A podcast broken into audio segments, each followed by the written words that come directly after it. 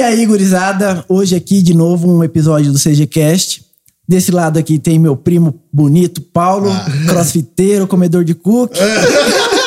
Forte, né? Tá forte. Do outro lado ali, seu irmão, Pedro e Fran também. O caçulo, mais, né? Mais conhecido como PP. Ah, Ó, tamo junto. É isso aí. E aqui o nosso convidado especial hoje, Luciano Duré. E aí, Aí sim, hein? tudo bem? Então, chama a vinheta.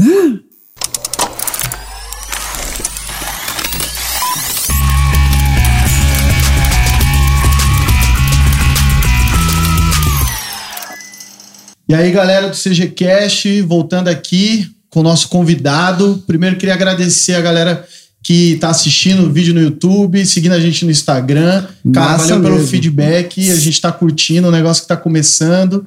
Nada nasce perfeito, mas tá rolando pra caramba. E a gente trouxe um cara que eu acompanho ele no Instagram. Cara, blogueiro, né? Mas ele já foi várias coisas, a gente vai descobrir a história dele. E aí, Duré? E aí, obrigado pelo convite, pelo chá. Muito bom esse chá aqui. tamo junto. Só Isso aqui é quem o segredo do nosso sabe. podcast. que isso é chá o segredo. bom, rapaz. Nunca vi. Nossa.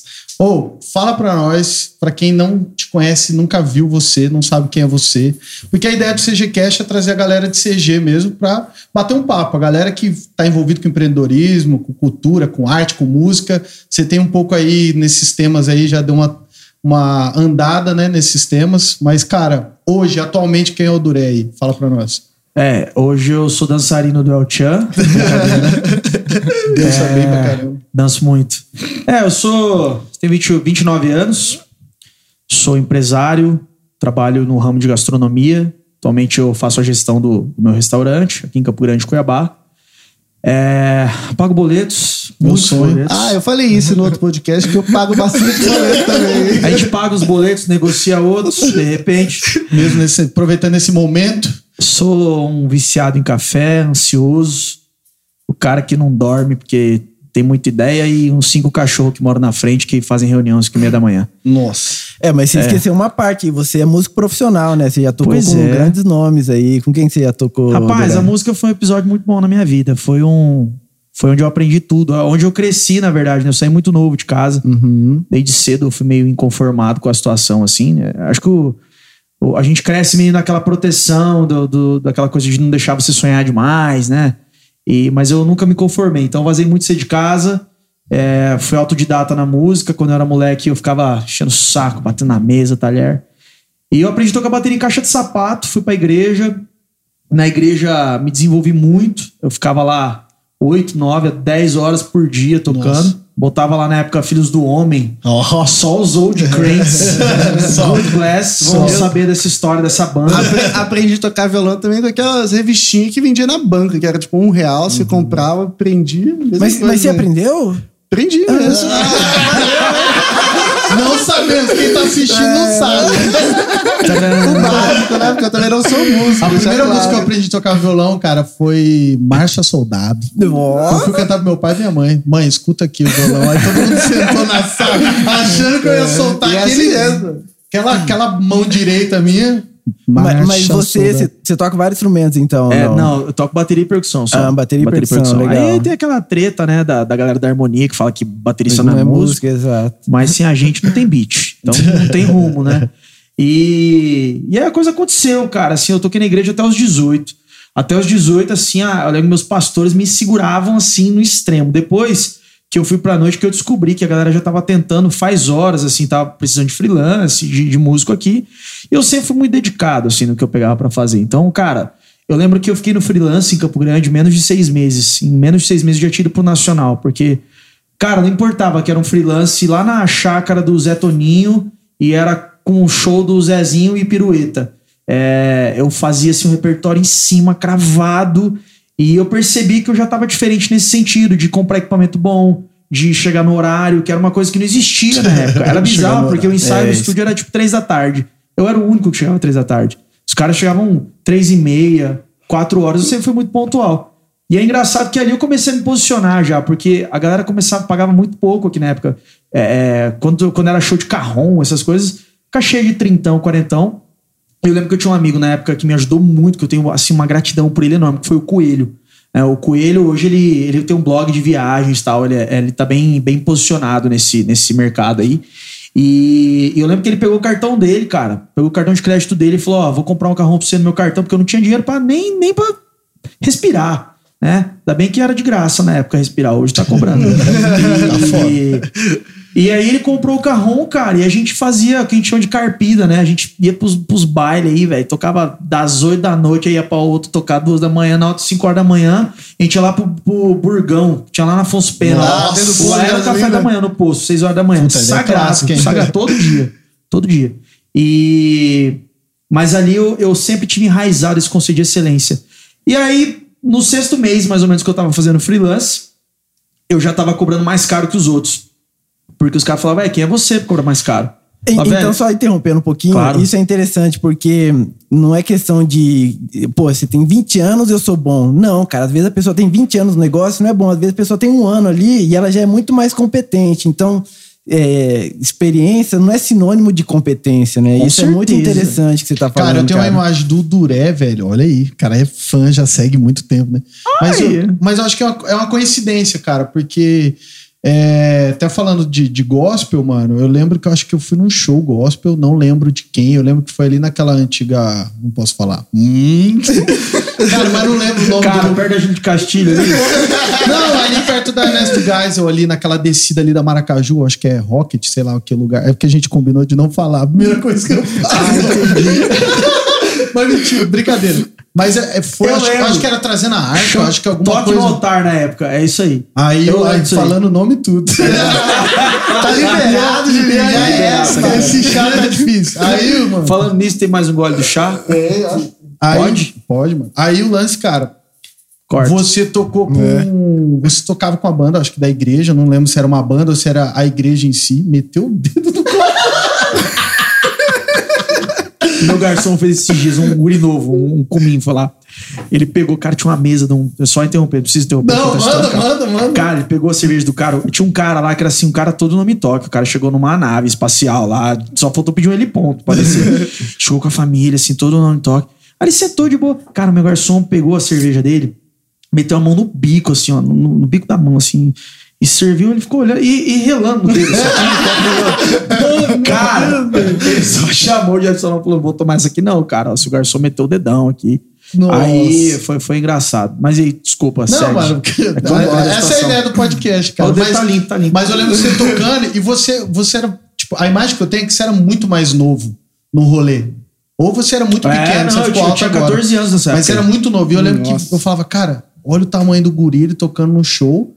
E, tipo, tava abrindo pra uma banda no gospel, eu já era famosa pra caramba. E você tocava numa energia, tá ligado? De, tipo, banda de rock mesmo. Ah, balançar a cabeça. Eu vejo nos vídeos você tocando, você é muito brisa, assim, tocando. Não é Eu era- contido, Eu tinha né? 14 anos. Eu era o terror do culto do- dos velhos, né? é, tipo, eu era proibido de tocar. Verdade mesmo, eu só tocava no culto de jovens e no domingo, tipo, no horário que era a galera mais nova aí, porque eu sentava o dedo. Não né? segurava a mão. Nem a pau. Nem a pau. E como que foi, mano, pra sair dali dessa cena daqui de Campo Grande Ah, e, é. tipo, ir pro sertanejo? Fui pro show, tava, fui fazer um freelance num, num sábado. Eu lembro nessa época começou a rolar um baita trito na igreja, assim, tipo, a galera já me olhava assim, tipo. Que que, o- Ele está tocando tá no tocando mundo. no mundo. Aí eu só queria, pô, queria. eu- Tocar. Eu, eu tinha uma calça jeans, Queria mano. Eu ganhar queria ter, dinheiro, né, queria ter uma passaíba pra trabalhar, queria ter. É, é, comprar um tênis, uma coisa. Que esse era o discurso que minha mãe tipo, podia. Minha mãe manicure, né? Porque ela não tinha condições. Aham. Né? Nessa época aí ela dava 10 por semana pra ir no cursinho e era aquilo ali, irmão. Tipo, esse dia tinha um percussionista muito respeitado fazendo o, o, o show. E no final ele falou: Cara, tem uma banda do Paraná, uma banda muito grande, acabou de separar, os caras estão pegando um novo cantor pra substituir. E o produtor X pediu eu ajudar na formação da banda, acho que você tem tudo a ver. Falei, mas como que é? Não, o Gupene Gabriel, da música Estrela, que tava na novela, estourado, assim. Pode Arrepio, crer. mano, de lembrar. E eu falei, mas e aí, por quê? Ele falou, cara, primeira vez que eu faço um freelance, o cara toca certo, toca o que a música pede. Porque é isso que você falou, eu era roqueirão, louco, mas na hora de, de- do Profissa, era o que era o Profissa, nada mais do que aquilo. E, mas eu não botei muita fé, cara. Eu falei, ah, isso aí vai ser conversa de, de coisa. Até porque eu sempre fui, eu cresci meio pessimista nesse sentido, porque, igual eu te falei, aquela proteção da família no sentido, é, calma aí, a vida não é, não é, não é tão fácil assim, bora trabalhar, Pernambucanas, Comper, segue o jogo aí. Pode crer. Né? E, cara, deu uma semana, o produtor me ligou, pedindo meus dados, comprando uma passagem de ônibus, eu ia pra Maringá e ia entrar pra um, pra um projeto, mandou um repertório. E aí mandou a agenda, cara. Tipo, Você não agenda tinha nada, só tinha baqueta nada. Tinha, não, tinha uns pratinhos, porque eu gosto de falei, eu entrei no freelance, é, o Coelho comprou o meu carrão no cartão e todo o dinheiro que eu, que eu tinha, todo, cada centavo que entrava era um equipamento novo que eu comprava. Não importava, assim, eu continuei usando uma calça jeans, continuei. Já investi em Continu- você, né? continua investindo, né, mano? Cara, e, mano, eu chegava também sempre, Acreditando, né? sempre bem vestido também nos lugares, ensaios. Sempre, sempre é, prezei por isso, de chegar lá. Hoje tá diferente, assim, né? Hoje o cara tá zoando do empresário, né? O glamour do empresário. Mas na época a gente, a gente cuidava muito disso, dessa questão da postura, de chegar com a baqueta bonitona. É, e, cara, esse lado meio empreendedor seu, né? Porque querendo ou não, tipo, equipamento de bateria, pô, qualquer Pô, é outro não é, né, não é, É, barato. moleque, não, nada, né, cara? nada. E você já pensava, tipo assim, mano, vou investir porque daqui eu vou tirar mais grana, né? Tipo, vou- vou Exatamente. crescer. Exatamente. E aí eu cheguei em Maringá, aí nós fomos com a banda, praticamente a banda inteira de Campo Grande. Cara, quando eu desci do busão, porra, aqui eu pegava mototáxi com ferragem, Nossa. com uns negócios, de repente desci do busão, tinha um cara já com o Carregando. nosso nome assim, perguntando: tudo bem, eu sou o seu hold, eu, eu vou montar o seu equipamento. Que, quais são as marcas de prato que o senhor usa? Quais a, mar- qual a marca de bateria que serve? Tipo, Eles o ca- tudo também, então. isso em Maringá, eu tinha 18 anos, né? Aham. Tinha acabado de ter 18 anos, desci em Maringá, a gente foi pro escritório e rolou essa conversa. Os caras pegando a gente de carro, é, carro Eu nunca tinha andado de S10, cara. Tipo, de repente tava na S10, assim, plotada. Pena e Gabriel, não sei o quê. E aí, quando eu cheguei no escritório, passei uma lista do que eu queria. Eu falei, cara, não é possível que deu, sei lá, deu seis horas depois. Chegou tudo zero, assim, ó, os pratos novos, batera que eu queria, a configuração que eu queria. Eu falei, que isso, louco, cara. hein? Que louco, mano. E aí, de repente, o bagulho cresceu mesmo. Aí você bateu mais forte ainda, né? Primeiro- né? primeiro show que foi em Rio Claro, interior de São Paulo. Nunca tinha ido pra, pra essa região. Deu uma tremida, não? Cara, deixa eu Show, falar palco, que deu aquela energia, mas uma energia que, que reverteu, assim. Eu lembro que no Paraná o pessoal tinha fama de bater a mão frouxa, mão de alface. Eu cheguei lá arrebentando, né? E aí os caras começaram a me chamar de porrada na época. Ó, porrada, porrada. Não era do Ah, Zé, né, cara, você falou porrada. esse negócio de porrada, eu, pra mim poder fazer algumas perguntas, assim, pra você. Eu olhei no seu, no seu Insta lá, eu vi que você tem lá um- hashtag acredita porra. É isso aí. Eu Pode falo muito palavrão, né? Eu tô me contendo. eu já já conto essa história do Acredita. Fechou. E, e cara, foi muito louco. Aí do e Gabriel foram um ano de. Foram, foram um ano. Foi, foram, não. Foi um ano de, de carreira. E os caras brigaram, cara. Mas assim, é, nesse meio tempo eu fui pra São Paulo. E São Paulo foi bizarro. Foi assim, eu tava no, no Facebook, tava falando com um amigo meu que é o Pete. Falei, pô, ele pra São Paulo. Mas falei por falar. Ele falou, cara, tem um brother meu que liberou o AP dele. Tá afim? E o que aconteceu? A virada de chave. Na época o salário mínimo do Brasil era, sei lá, 600. Eu tava ganhando 500 por show no Gupino Gabriel. A gente fazia 10 por mês. Nossa. Porra, eu, eu ganhava 500 no cursinho, cara, que eu trabalhava. De repente eu tava ganhando isso por show, fazia 10. Eu tava milionário. Eu tava rico. Rico. E aí eu falei, fechou. É, eu vou. Como assim, mano? Você não sabe nem onde? Eu falei, não, eu vou. Eu arrumei, cheguei na minha avó na minha mãe e falei, ó, tô indo embora pra São Paulo. A minha avó deu uma risadinha assim, falou, que ir embora pra São Paulo? Aí no outro dia eu tava com a mala pronta, no outro dia, literalmente. E a mula. Cara, eu tinha que ir de Campo Grande pra Maringá toda semana. Qu- Quantos anos você tinha na época? 18. 18 anos, Eu tinha, caramba. eu tinha que. Isso aconteceu muito rápido. Eu fiz 18 anos, comecei a tocar na noite, seis meses eu tava no Pena Gabriel, e, e que era o Hugo Gabriel, né? O novo nome. E, e de repente eu já tava, tava ganhando dinheiro. Falei, o que, que eu vou fazer? Morando aqui SP. Cara, eu tinha que ir de busão toda semana pegar um expresso Maringá fedido, cara. Que parava em tudo que é cidade. De repente eu podia ir pra São Paulo e viajar de avião toda semana. Então eu falei, vou embora pra São Paulo. E fui. Cheguei lá, meu irmão.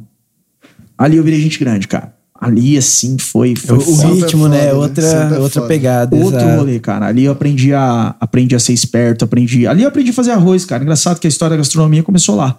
Pode crer, Porque mano. eu tinha lá, o que acontecia? Por mais que eu ganhasse bem, eu tava morando em São Paulo, onde um PF custava 20 conto na época. Eu fui morar em, o, o Inocente foi morar em Higienópolis. Tipo, Só foi de morar, rico, só. foi morar no Tatuapé pra Tava começar, foi milionário. na Higienópolis, do lado do shopping, tipo, ali. Então, é, eu tive que me virar, tive que aprender a realmente ser gente grande ali. Foram seis meses em São Paulo de. Aí pintou o Bruno e Davi. Engraçado, cara, que eu, eu sou cristão, acredito muito em Deus. E eu lembro que eu tinha feito muitos compromissos financeiros, que no, no, no e Gabriel tirando as, as, a dinheirança com roupa que eu, que eu gastei, aí eu comecei a investir mais ainda em equipamento. Eu lembro que uma semana antes da dupla acabar, eu comprei uma bateria que era uma Renault na época, eu tinha um desconto muito bom na, na Sonotec. E era um negócio assim, muito caro na época. E eu meti 10 boletos lá, e aí de repente acabou o show no sábado, os caras falaram, ó, acabou a dupla. Eu falei, e agora? Não, e a coincidência que essa bateria acho que foi que você vendeu pro meu cunhado, né? Pro Vini. Acho que. Não, essa foi a primeira. Ah, tá. Essa foi uma crer. Catalina. Essa eu fui buscar em Maringá Eu com ele de essa- carro, mano. Vamos buscar uma Foi bateria. você? Comprei. Olha aí, mano, cara. comprei com Duré. Eu falei, mano, mas que que é esse cara? Eu tô ligado quem que é ele. Ah, mano, aí mostrou uns vídeos. Eu falei, mano. Aí por isso que eu falei que eu já acompanhava meio tipo sem conhecer, tá ligado? Ele comprou a bateria que eu dei de entrada pra comprar a Renault. Foi isso aí. E, e aí eu falei, e agora? Cara, o show dos caras acabou no sábado. No mesmo, no mesmo sábado à noite, o Jason do Bruninho Davi, na época, o empresário, me ligou. Falou, cara, teve um problema com batera aqui, a gente precisa de um batera pra essa semana. Falei, bora. E aí eu não fiquei nem três dias desempregado. Foi assim, E pegar o repertório em quantos dias? isso foi. O show do Pedro Gabriel era romântico. Né? E na época eu era uma tripa, né? É, Hoje eu tenho shape de carteiro. Você o shape de carteiro? Aquela pochetinha aqui pra guardar os necessários, né? O glamour de empresário. Com ex- com exceção do Paulinho, que é, Ah, que é forte, lindo, Meu muso. sonho. E muito cookie de whey, né, Paulinho? ah, com certeza, né? Ainda vai chegar esse cookie aí. Vamos fazer esse cookie Fica a dica, fica a Vamos dica. promover Não vou esse comer, cookie. de açúcar, velho. É, e aí me mandaram o RP e eu era magrinho, o show era romântico, era de boa, por mais que eu tocasse forte, mas o show do Bruno Davi, mano, era, era assim, o primeiro show, cara, lembro quando acabou, eu tava assim, acabado, velho, acabado, assim, acabado. E, e o começo eram cinco músicas direto, assim. Ali eu aprendi o conceito de disciplina. Tudo foi encaixando, tudo levava para um lado. Então, no freelance eu aprendi sobre desde criança, na verdade, eu aprendi sobre excelência. No Bruno Davi eu aprendi a importância da constância, porque eu entendi que não adiantava tocar forte uma música e outra se eu não aguentasse tocar o show E inteiro. o volume era maior de show, né? Vixe, no não, Bruninho e não Davi, eles estavam já numa outra Eu pegada. tenho uma né? pergunta pra fazer aqui, posso? Claro. Antes que dá o tempo aí. qual a é? gente- Agora é a hora. Qual será a pergunta? Igual eu falei, PP? tava olhando seu Insta lá, tal, não sei o que. Eu vi, stalkeando, cara. eu vi que você tem uma foto no Altas Horas, mano. Tem. E todo mundo que vai no Altas Horas, mano, elogia pra caralho. O Serginho, a equipe, a plateia, tudo. Eu quero ouvir de você. E como que é mesmo? Porque você tocou com várias pessoas, tudo, e você não tem tantas fotos assim no Insta de. Em, em outros lugares, e eu vi que do Altas Horas você não apagou. Então, é porque Aham. tem alguma coisa ali que. Eu tinha muita foto do Instagram. Eu passei uma fase na minha vida, uma fase bem difícil, e que eu comecei a acreditar muito na de energia dessas coisas. Eu até teve uma época que eu fiquei sem Instagram, apaguei, fiquei meio deprimidão na época. E eu voltei, mas eu falei, cara, eu vou deixar pouca coisa, assim, não, quero mais deixar tudo registrado, mas tá tudo arquivado. Cara, Altas Horas é de longe o melhor programa que eu gravei na minha vida, assim. Foi Sério, o. mano? Foi o. Aquele dia foi. E foi na segunda semana de Jazz e Jadson. A história de Jadson é a mais louca de todas. É, mas realmente é, é fora de série. Assim. E eu sempre fui fã de Marjorie Chiano. é, e ela tava lá. Então Massa. foi da hora, assim. E aí. Época de malhação, né, mano? Cara, não. Você é louco, É isso, cara, é o né? amor da minha infância. Qu- Quantos anos você tem, Duré? Eu- Hoje eu tenho 29. 29? É, Fez tudo da nossa 29 idade aqui, né? sábado. Eu fiz sábado 29. Ah, Parabéns, parabéns, parabéns, obrigado. Chama. Tá chegando, vai chegar o bolo. né? E, mas a entrada do Jazz também foi uma outra experiência. Eu tava no Bruno Davi. É, chegou um ponto que eu tive alguns atritos. é, eu sempre, eu nunca fui de causar confusão em lugar nenhum. Eu sempre fui meio topetudo no sentido de liderança. E chegou um momento que não, não concordava mais com algumas coisas, enfim. É, f- o Bruno Davi foi de longe o lugar que eu mais aprendi. Né, um aprendizado no Bruninho Davi foi muito grande. Eu aprendi muito sobre excelência com o Bruninho, com o Davi. Pra mim, o Bruninho é um dos, é um dos, mais, um dos caras mais brilhantes do mercado musical, de longe, de verdade mesmo. É um cara que tem muito a ensinar. Na época a gente não tava muito legal. É, e daqui de CG também. É daqui, daqui. É, Aí, dois, ó, né? Daqui. Queremos você aqui, Bruninho. Não, o Bruninho, ele, o Bruninho, ele realmente é um fenômeno. É, e aí eu fiquei uns, uns três meses off, assim. Eu saí, eu peguei um acerto e eu falei, cara, eu quero ficar de boa, assim. Aí eu fui pra Goiânia visitar um amigo meu e assim, despiroquei. Deu uma aprontada, né? Pra Não caceta. foi você que fez uns vídeos no YouTube? Dando uns pá, né? Dando o quê? Pegando umas minas? Não, foi, foi. É, você e o Bruninho metendo louco. É, Foi um carnaval, a gente ficou chupeta, na época era o BD no verão, cara. Ah, acho pô. que eu beijei umas 20 Bugarelli, minas naquele dia. Beijei umas 20 minas. Eu beijei umas 20 minas, o Bruninho pegou umas Tinha um 20. amigo meu que participava, não sei se Buga filmava. filmava. O Buga, é, É. pô. O, Bu- o Buga, meu, ele, ele arrumava, ele era o esquematizante. É o cafetão, o cafetão na parada. Outro moleque também muito inteligente tá voando. Tá lá em São Paulo, o Buga é foda. E o Jardim Atos foi de espetão, cara. O Flávio, ele foi meu mentor na música sempre, o Flávio Guedes, produtor musical. Ele sempre foi meu mentor, sempre foi o cara que me orientou. Falou, ó, calma aí que não é a hora. Ele foi o cara que sempre soube me cuidar. E, e ele me ligou onde ele falou, ó, eu vou sair do Jadson mesmo, do Jadson Jadson, e você vai entrar, mas lá por outubro. Toca Falei, muito também. Fechou, pra caramba. Lá por outubro. Aí ele me ligou no meio de agosto, assim. Falou, velho, quarta-feira você começa. Falei, hã? Quarta? Como assim? E outro estilo tava também, né? outro rolê. Totalmente. Eu tinha saído do do Jadson. É outra pegada. Só que nessa- na época do Jad Jadson, o que que foi mais fácil? Eu já tava ninja em partitura. Sim. Então ele mandou o repertório, em dois dias eu escrevi tudo. Só que, assim, eu liguei pro meu pai, pra minha família, falei, não vou atender telefone nos próximos dois dias, porque eu tô com a oportunidade da minha vida. Porque o Hugo, o Hugo e Gabriel, eu peguei o auge, é, o auge deles, mas assim que eu entrei, caiu, né? Saiu o Hugo Pena, então deu aquela queda. O Bruninho e Davi foi aprendizado, eu não vivi aquela explosão. O Jades Jato na segunda semana tava no Altas Horas. Altas Horas, encontro com Fátima, tudo que é programa que eu imaginava. Faltou só o Faustão. É, mas assim, foi realmente incrível que eu vivi com o Jades Jadson. Ali foi onde eu ganhei um pouco de grana, ali foi um pouco que eu viajei o Brasil inteiro mesmo, literalmente. Faltou Roraima e o Amapá, o resto do Brasil Pode crer, foi mano. todo mesmo, assim. E como que você lidava a cabeça pra sair? Porque você não parava, né, mano? Tipo assim, como que era? Era de avião direto tinha uns busão também? Tem Cara, do- da o, banda, o ônibus da banda era fenômeno, né? O, o ônibus era, tipo, era É que você também é cama. solteirão, né, mano? Cara, no rolê solto, era... Eu- aí no, no Jade Jadson eu tinha uma, tinha uma namorada, que foi minha noiva. É, e ela, ela foi muito parceira, inclusive, no começo, porque ela entendeu a minha rotina. Ela entendeu tudo. E ela, inclusive, tem um episódio muito importante sobre ela hoje no Delírio, né? Hoje a gente não tá mais junto, mas ela, ela que deu o nome, pra vocês terem ideia. Assim, uma, uma mesa, todo mundo louco, ela falou: esse é o nome. Então. Tá todo mundo delirando. É, é tipo isso aí. É tipo isso aí. Que ela perguntou, ela falou, o que, que você quer que as pessoas sintam no restaurante? Eu falei, quero que todo mundo não entenda nada. Eu falei, eu quero que as pessoas ou, é, vão- as pessoas compareçam e não saibam dizer o que, que aconteceu. Não, não digam só que a comida foi boa, que a bebida era boa. Eu quero que as pessoas não entendam nada. Na época era fit. Então, qual que era a ideia? Que as pessoas não entendessem como que aquilo era fit. E era bizarro porque a gente criou um processo é, tão cuidadoso tão correto e, e com insumo de tanta qualidade, sem enganar o cliente, sem nada.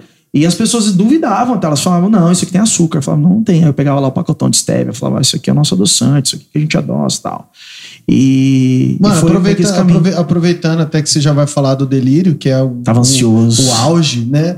É, cara, saindo de sertanejo pra empreender seu próprio negócio, tá ligado? Tava tipo- no Rio com a família, nessa loucura de, de viagem, e eu tinha Você zerado... ficou, você ficou quanto tempo nessa loucura aí Sete de viagem? anos. Sete anos, É. que, nossa. é Foi um ano com o Gabriel. 18 ah, Mas você guardava, levantou uma grana assim pra isso, já tinha isso na cabeça, Não tá muito, cara. Gastei muito, mas assim, eu tinha equipamento. O equipamento foi necessário pra cobrir muita folha de, de salário depois. Pode crer. Então eu construí um pouco de patrimônio, né? Muito equipamento eu tinha. É, mas o que, que foi? Eu- Eu sempre fui muito avesso à zona de conforto, assim. E não tinha mais pra onde ir na música, cara. Eu entendi. Porque eu vivi o auge com os caras. Assim, Barreto já era a terceira vez. Enquanto com Fátima foi umas cinco. Não tinha mais pra onde ir. Eu entendi que eu ia ficar, cara, eu vou ficar sempre refém Não é a primeira artista. pessoa que fala isso, né? Geralmente a galera, quando starta alguma coisa, quer sair mesmo da zona de conforto, É. né, cara? Já ouvi isso várias vezes. Mano, já tinha feito tudo que eu tinha pra fazer. Falei, ah, mano. Não, e às vezes a galera, mudar. tipo assim, o sonho do cara, do músico, é tocar com, com esse. Mas chega uma hora que, cara, ou você tem clareza que vai ser aquilo lá pra O resto da vida. o resto da vida, ou o cara vai ter que mexer outra É, coisa. Isso é verdade. Eu assisti um, um documentário do Mussum que ele começou no samba. Ele tinha um grupo de samba. Verdade, Depois que ele foi pro, pro Didi, e aí, pô, totalmente diferente. Sambista pra humorista, né, Do cara? nada, mano. Então, Explodiu quando o cara é também. bom, quando o cara quer fazer, acaba fazendo e É, acontecendo, é verdade, né? isso aí. eu percebi que eu ia ficar pra sempre refém daquilo. Ou seja, pra ganhar dinheiro eu tinha que ficar fora o tempo todo. Eu queria casar. Né? A, a minha ex, no caso, tava, já tava se formando. Daqui a pouco eu, eu queria estar mais presente, eu tava sentindo falta, porque, cara, foram sete anos de renúncia. Eu não vi meus melhores amigos casando, eu me afastei dos meus amigos de faculdade, é, eu não vi o, o velório do meu avô. E tem coisa que não tem o que fazer, você perde muita coisa. Beleza, você ganha grana, mas é isso. Eu fiquei sete anos renunciando à minha vida Não, pessoal. eu não sei como que você lidava, mas eu penso assim, no começo deve ser muito louco, né? Tipo, cara, já, já. Depois é tipo, beleza, gente, 3, 2, 1 e vai. tipo, depois cansa, né, cara? Não é que cansa porque é chato, mas é que, tipo, cara, você já entendeu que é profissão. Acho que no começo que você tá vivendo aquilo lá, é adrenalina, né? É. Tipo, caramba, altas horas. Aí depois é tipo, puta, barrei a terceira vez. É, bom fica lá. experi- É, é, exatamente isso, É né, isso cara? A experiência mesmo, né? De ter passado por tudo isso aí. Pô, quem que foi no Altas Horas, acho que eu não fui nem de plateia lá, né, mano? Você foi tocar lá, Verdade. já é um É bagulho massa. da hora. Não, eu, eu assim, eu viveria tudo de novo. é, Sim. com a idade que eu tinha. Hoje não mais. Não tem mais. mas não tem saúde mais. Mas é, foi, muito, foi muita renúncia pra conquistar tudo que eu conquistei lá. E foi engraçado que quando eu resolvi largar tudo, eu tava realmente no auge, assim. Eu tinha contrato com a Pearl, que é a, a marca referência de bateria no planeta. Eu tinha contrato com a Sabian. Eu lembro que na reunião da Sabian foi bizarro, cara, porque tava eu, o Daniel Wexler do, do NX0, que eu sou fãzaço, dá pra ver aqui. A Vera Figueiredo do Altas Horas. NX0, cara, Cuca velho. Teixeira. Ninguém imaginou que o Duré é fã do Pra NX0. caramba, ouço até hoje. Pode crer. Ouço até hoje.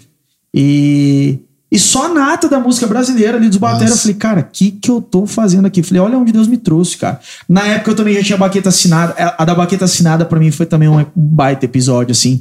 Que eu lembro quando chegou, eu chorei igual criança, cara. Nossa. Porque eu lembro que eu não tinha grana pra comprar baqueta, velho. Não tinha. Quando eu era moleque, quando eu tinha 12, de 11 pra 12, eu morava em Ponta Porã.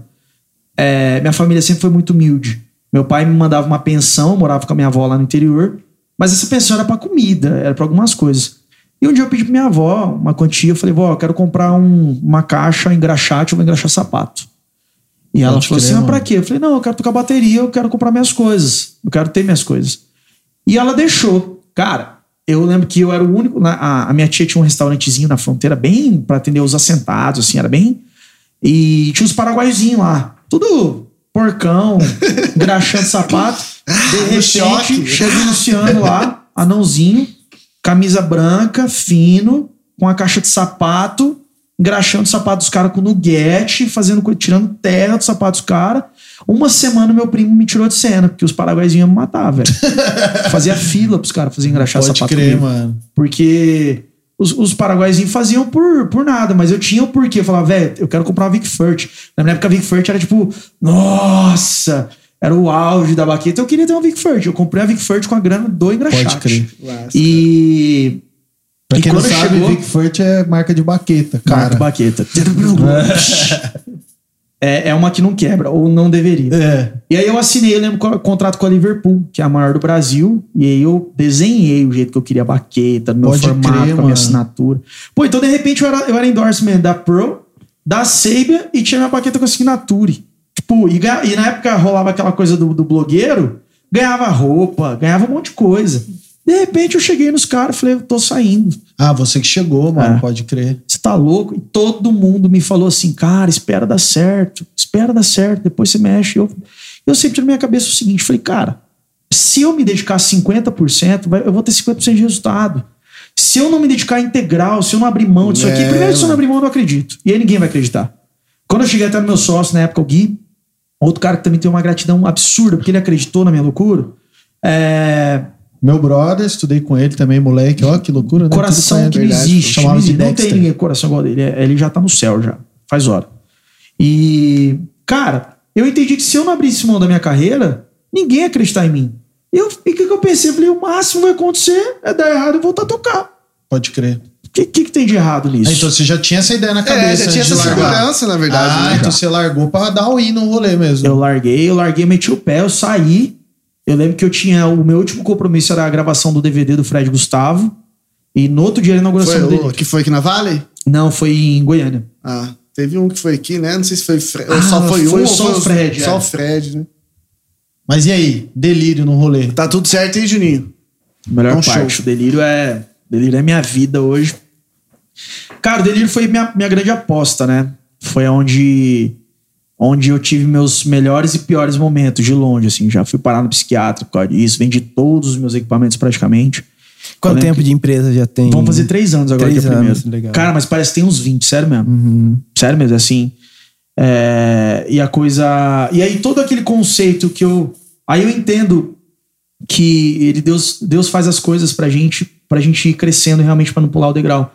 Porque a música me ensinou sobre resiliência, a música me ensinou sobre paciência, a música me ensinou sobre lidar com gente. Você imagina você fazer uma turnê de 28 shows no mês com 32 caboclos, com culturas totalmente diferentes, dentro do ônibus. De uma certa forma, ser sistemático, né? Porque tem todo um processo, você Processo. tem que tirar tudo, tudo. E ainda mais Processo. com comida, né, cara? Gastronomia, você tem que estar ali. Como que você entrega um prato lá igual todos os dias? É. A apresentação, no seu caso, lá, que a Delírio tem todo um lance de apresentação do prato, de tudo. E. Mas você já aconteceu? mexia, já cozinhava já nessa Cara, altura. eu sabia já. cozinhar, mas eu não era um cozinheiro. O que aconteceu? Eu achei que seria mais fácil. Eu juro. Eu fui no Rio de Janeiro, eu almocei num restaurante lá. Eu falei, cara, vou pegar essa ideia. Falei com o dono lá do Bibi. Falei, cara, eu quero abrir um desse em Campo Grande. Você quer franquear? Não, não, não tem interesse. Obrigado. Falei, posso copiar seu, seu modelo de negócio? Posso. Mas eu não falava modelo de negócio, eu falei outra coisa.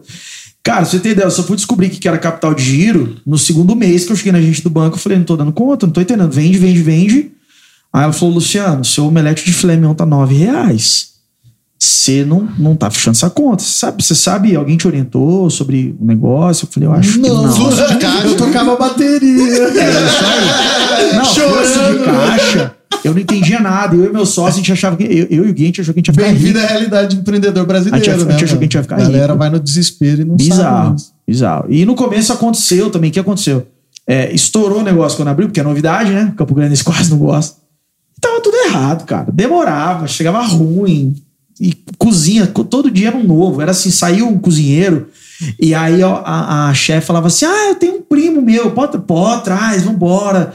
e cara, não sabia contratar, não sabia fazer gestão, não sabia nada, nada, nada. Aí eu falei, cara, eu era teimoso, assim, eu falava, nunca vou voltar a tocar. Não vou, velho. Eu vou. Porque muita gente. Eu sou, eu tenho um ego difícil de lidar. e muita gente falou que não ia dar certo, cara. Muita Nossa. gente. E eu falei, velho, nem que eu quebre, nem que eu quebre 10 vezes, eu não vou desistir. O e Elon- aí eu fui estudando. O Elon Musk que é esse cara aí, né, cara? O Elon Musk O um dos Elon é cara- foda. O cara mais foda do mundo e tudo que ele faz hoje é porque todo mundo falava que ele não ia conseguir. Não, você não vai conseguir, dele. mano. Não, mas ele Eu fala isso, ele é? fala Eu não sei quem que é esse cara. O cara da. SpaceX, da Tesla. Da Tesla, cara. E aí ele legal, fala, ele fala assim, cara, mas na verdade, se faz sentido pra você, nada vai te parar. Não, o cara é, foda. Chega num nível que realmente. Mas eu acho que essa história do Delírio Fit a gente pode deixar pro. Depois, Depois do break. intervalo. É? Pode ser. Vambora. Vamos Não, pro outra, break então? Pode vamos falar. fazer um Paulo, pedido de delivery, né, mano? Vamos. Ah, vamos pedir. O cara tá falando tanto. aí, ó. Durel Eu vou pedir- pedir um negocinho Com aqui. certeza, isso aí. Tamo então, junto. galera, após o break tem mais aí. Valeu. Falou! Pô, o Delírio It é um restaurante de experiências, um casual food, música ao vivo de segunda a segunda, muita comida boa, experiências inesquecíveis e drinks pra te deixar delirando mesmo. Conheçam, Delírio It, Euclides da Cunha 1102. E aí, galera, acabamos de voltar do intervalo aqui. Opa! Vamos Ih, agradecer mais uma vez o aqui, programa. né? Vamos agradecer mais uma vez o Luciano Doré aqui pela obrigado, presença. obrigado. Tamo junto pela moral mesmo, Muito de obrigado. verdade. E ainda de brinde mandou pra gente aqui uma burrata. É isso mesmo que fala? Ah, tem que falar desse, desse prato aí, a borrata. Comeu, sorriu. Essa borrata aí, eu, eu fui no. Fui jantar em São Paulo um dia, num restaurante bem renomado lá, e eu vi essa borrata aí, bem parecida. E eu falei, velho, vou perder tempo não, vou, vou fazer isso aqui. Falei, só que eu tenho que achar a receita, né? Fiquei bebaço lá no, no restaurante, quando eu vi tava dentro da cozinha. Os caras fazendo. Sério mesmo. Falei com o cozinheiro lá, o chefe, o apelido dele é Pará. Quase não tem os, os nordestinos lá na, na cozinha, que é o melhor pra trabalhar na cozinha, meu irmão. Os caras são raçudos, são bom. E aí eu vi o cara preparando, bati o olho e falei, que isso? Falou, uma massa de pizza. E aí, tipo, assa, coloca em volta da borrata e assa no forno. Cadê? Abre aí pra gente, vamos dar uma olhada Ó, gurizada, segue lá. que a gente não, não entrega, na verdade. Foi uma, uma coisa só daqui mesmo. Foi, foi a virada de chave. A gente lançou tem 15 dias e a gente tá tendo fila de espera todo dia por causa da Olha, borrata. legal. Graças gurizada, aproveita aí. Galera, segue como não entrega, então é a embalagem aqui pra nós. Pede pra seguir no Delírio Né, no André? Insta aí, Paulo. Deu mais fome ainda agora. Olha aí, já vem transbordando, moleque. Ó, Delírio Galera, sem Delírio o ponto no Insta aí. Segue lá. Tamo junto. Sigam nas redes sociais. Ah, cara, eu tô gostando demais. Eu vou, acho que eu vou, vou pra rádio. Rapaz, o negócio é bonito Olha mesmo, hein? só, Tá, mano, eu vou fazer um stories enquanto isso tá rolando. Vamos Olha, lá, tô vamos lá. radinho, mano. Meu o único Deus, momento que pode pegar o hein? celular, hein? Crossfit vai cantar amanhã, moleque. Pai, man, e manjericão cheirou aqui. Pode cortar aí, tá? Tá. Chega saliva Olha. aqui. Chega a manteiga derrete. Você tá falando pra meter essa, né? Chega a manteiga derrete. Olha isso aí, mano. Ah, Ó gurizada. a cara do menino que é pai do, do, do, do negócio, ó. Pai do filhote. Não sei nem como come isso, Vem cá, cara. Paulinho. Na boca? Na Paulinho. boquinha. Filmando, que coisa mais bonita, que hein? Chama, me dá. cara. Eu. Mano, eu nem sei comer esse negócio. Bocão, bocão de. Boquinha de jacaré. Mano, olha isso aqui. Nossa, eu Me vou dá um papel aí, me dá um papel que eu vou. Eu Combina com esse servir, chá aqui, cara. muito bom. Me dá um papel que eu vou. Mano, eu vou o- levantar aqui, cara. Eu vou comer esse negócio. Com certeza, Pedrão. Fica à vontade. Aí. Mano, Bom Mas mesmo, Paulo. come, come com a massa, come, come inteiro, assim, faz a, a experiência total. assim. mano, esse queijo, você é louco. Nossa. Isso aí. Então, você, você viu esse prato lá no, no Rio de Janeiro que você falou? São Não, Paulo. São Paulo. Ah, legal. E Mas- o restaurante faltava um prato, né? Eu, eu, tinha, eu, tenho um- eu fiz um curso de restauranter no Instituto Egg lá de São Paulo, um instituto caralho, bem respeitado. E lá que eu aprendi sobre processo, que eu aprendi tudo mesmo, aprendi a pesagem de lixo, a conferência de mercadoria de chegada, de tudo, coisas que são de praxe, mas que não são, não, não tem a ferramenta de execução. E, e o meu mentor, que é o Traud, ele falou assim: falta um prato. Falta aquele cara que a galera vem lá da- de longe pra comer isso. E sem querer virou boata. Eu queria muito que virasse a nossa parmegiana, o nosso San Peter Aurucum. Nossa. É, tem, um- tem um monte de prato que a gente cria lá, mas, cara, acabou virando a burrata. Virou essa cara burrata tá só. sonhando, né? Come e dá a sua nota. É, porque nossa, negócio cara, é se eu falar mesmo, com o tomate, que você, você come esse tomate. O tomate Mano, ele tomate um processo de ser assado. Eu não sou fã de, de tomate, hein? Mas eu regacei, hein? E você botou um pedacinho bom pra mim. Eu falei, um nossa, ele vai fazer eu comer tomate. Eu Só faltou dar na minha né? boca. Eu falei, ai, meu sonho. Mano. E, cara, isso ganhou muito, né, mano? Porque é muito instagramável também, né, mano? Muito. Não, é geral, a galera. Até quando E a galera você senta lançou- hoje pra pedir a burrata. E aí, engraçado, quem vendia 40 por semana, por, por mês. E agora acabei de buscar no aeroporto. Fui buscar 80 burratas pra semana, assim. Tomara que dê. Cara, muito Pra bom outro mesmo. episódio que eu tô comendo Muito no meio bom, da gravação. Ah, cara, faz parte, você treina pra isso. Caramba, muito bom mesmo. Não, é Guilherme? gostoso demais, Deus, eu, vou é ter-. Eu tenho até vergonha de falar que eu não conhecia o restaurante, cara. Eu vou ter que ir lá. Depois dessa aí não. Não, a vai gente tá ter jeito. chateado com você, Você né? já abre uma conta lá pra mim. Boa, Julinho. Na boa, Julinho. Fala, bota aquele de sempre. É. Já marca. Não, que isso, cara. Gostoso mesmo, muito mano. bom, cara. E a sacanagem que é. É só pra comer lá, moleque. Exatamente. Pra viver completinho. A experiência Tem vai que ser conhecer outra, mas essa ó, nova, tá gostoso, nova unidade lá no, na Euclides, onde que A é? gente mudou, a gente foi pra Euclides da Cunha, número 1102. 1102. todo dia música ao vivo, você falou, né? De segunda a segunda. Legal. O cara gosta de uma bagunça, hein? Mas e aí, varia o que que toca lá? O que, que a gente vai escutar lá quando a gente for? MPB, rock reggae acústico. Ó, ó, ó, colocando assim, ó. Ó, será que o mic pega? Será que esse mic é bom? Será? Ele é pega merchan, é merchan. Você bota um. Se não E- pegar, você bota um barulhinho lá. E. Puta, mano. Não, mas teve um dia que eu fui No lá. sábado, você- no almoço, tem. É, sexta-feira tem DJ. Cara, é, eu fui um dia à noite, você fez um negócio muito louco que você colocou. Todo dia tem luz, movie. Que vai até no céu, caralho, É isso aí. tudo aí. Massa Bota demais, movie, a mano. investe nisso aí que. Então, acho que agora chegamos no ponto que é delírio, mano. Falar sobre esse filho Não seu aí que, falar, né? que fez você perder sono, mas também te arranca sorriso, emoções maravilhosas. O sono até hoje, né? O pessoal que- pergunta qual é a maior motivação da minha vida. Eu falo que é a folha do quinto dia útil.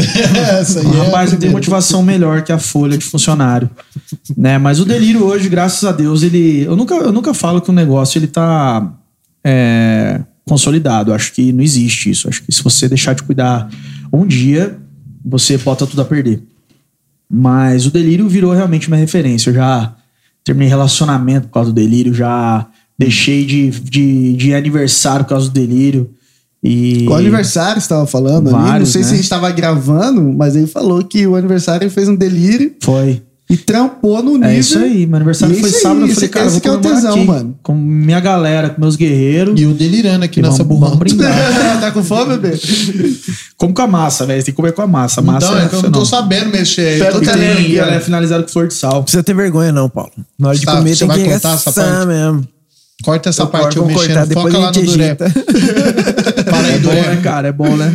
Não se sinta constrangido. Fala É, aí e o delírio, eu falo que eu aprendi a. Eu fui um, eu fui um empreendedor durante praticamente dois anos, dois anos e meio. E aí, quando veio esse, esse momento da pandemia, eu achei, eu, eu achei que eu ia quebrar umas 20 vezes, na verdade, né? Várias vezes. Eu já.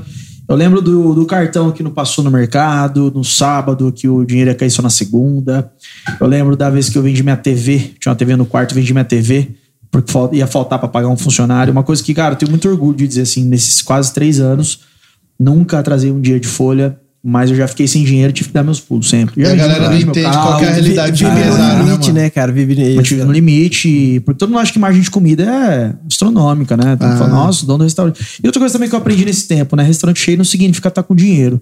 Quando a gente cresceu, a gente foi pro Euclides, a gente teve um, um faturamento astronômico no começo, mas estava tudo muito descontrolado. Eu saí de quatro funcionários para 28. Gira Nossa. muita coisa, então, né, de- mano? isso, a gente tá falando de A intervalo de comida que- três meses, né? É, a comida que você vendia poucos, mesmo estando lotado, você vende muito mais, é mais Eu, produto, é eu muito estava com mais as tudo. compras, cara. Tipo, a gente fazia dois mil reais por semana de compra. De repente, dois mil era o boleto do hortifruti da semana. Viu aí, é, Cara, exatamente. bizarro. De repente, é, é, de repente não dá, não- hoje eu não faço mais compra com carro, cara. Não cabe. Eu vou no mercado comprar coisas, detalhes que não compensa pedir pro fornecedor.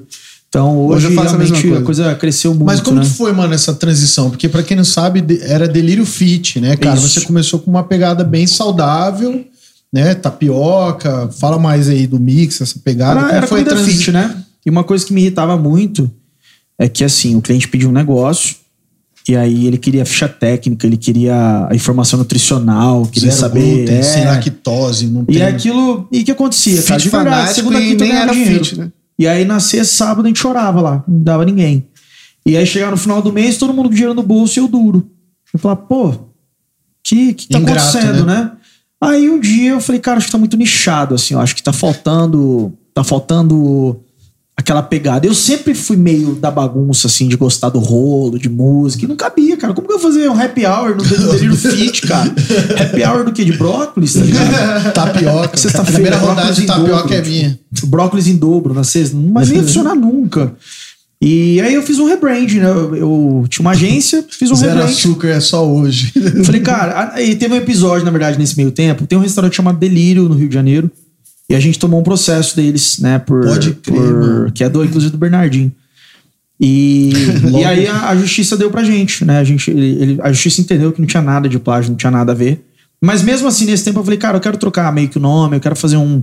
Mas um- delírio um- fit não, também? Não, não, era delírio outra coisa. Ah. Não vou falar pra não. Entendi. Pra não É, dar ibope, gente né? não tomar Paga processo nós. aqui do É. CGCast já na segunda vez. já avisei lá. Eu avisei, gurizada. E aí deu tudo certo, deu parecer favorável pra gente.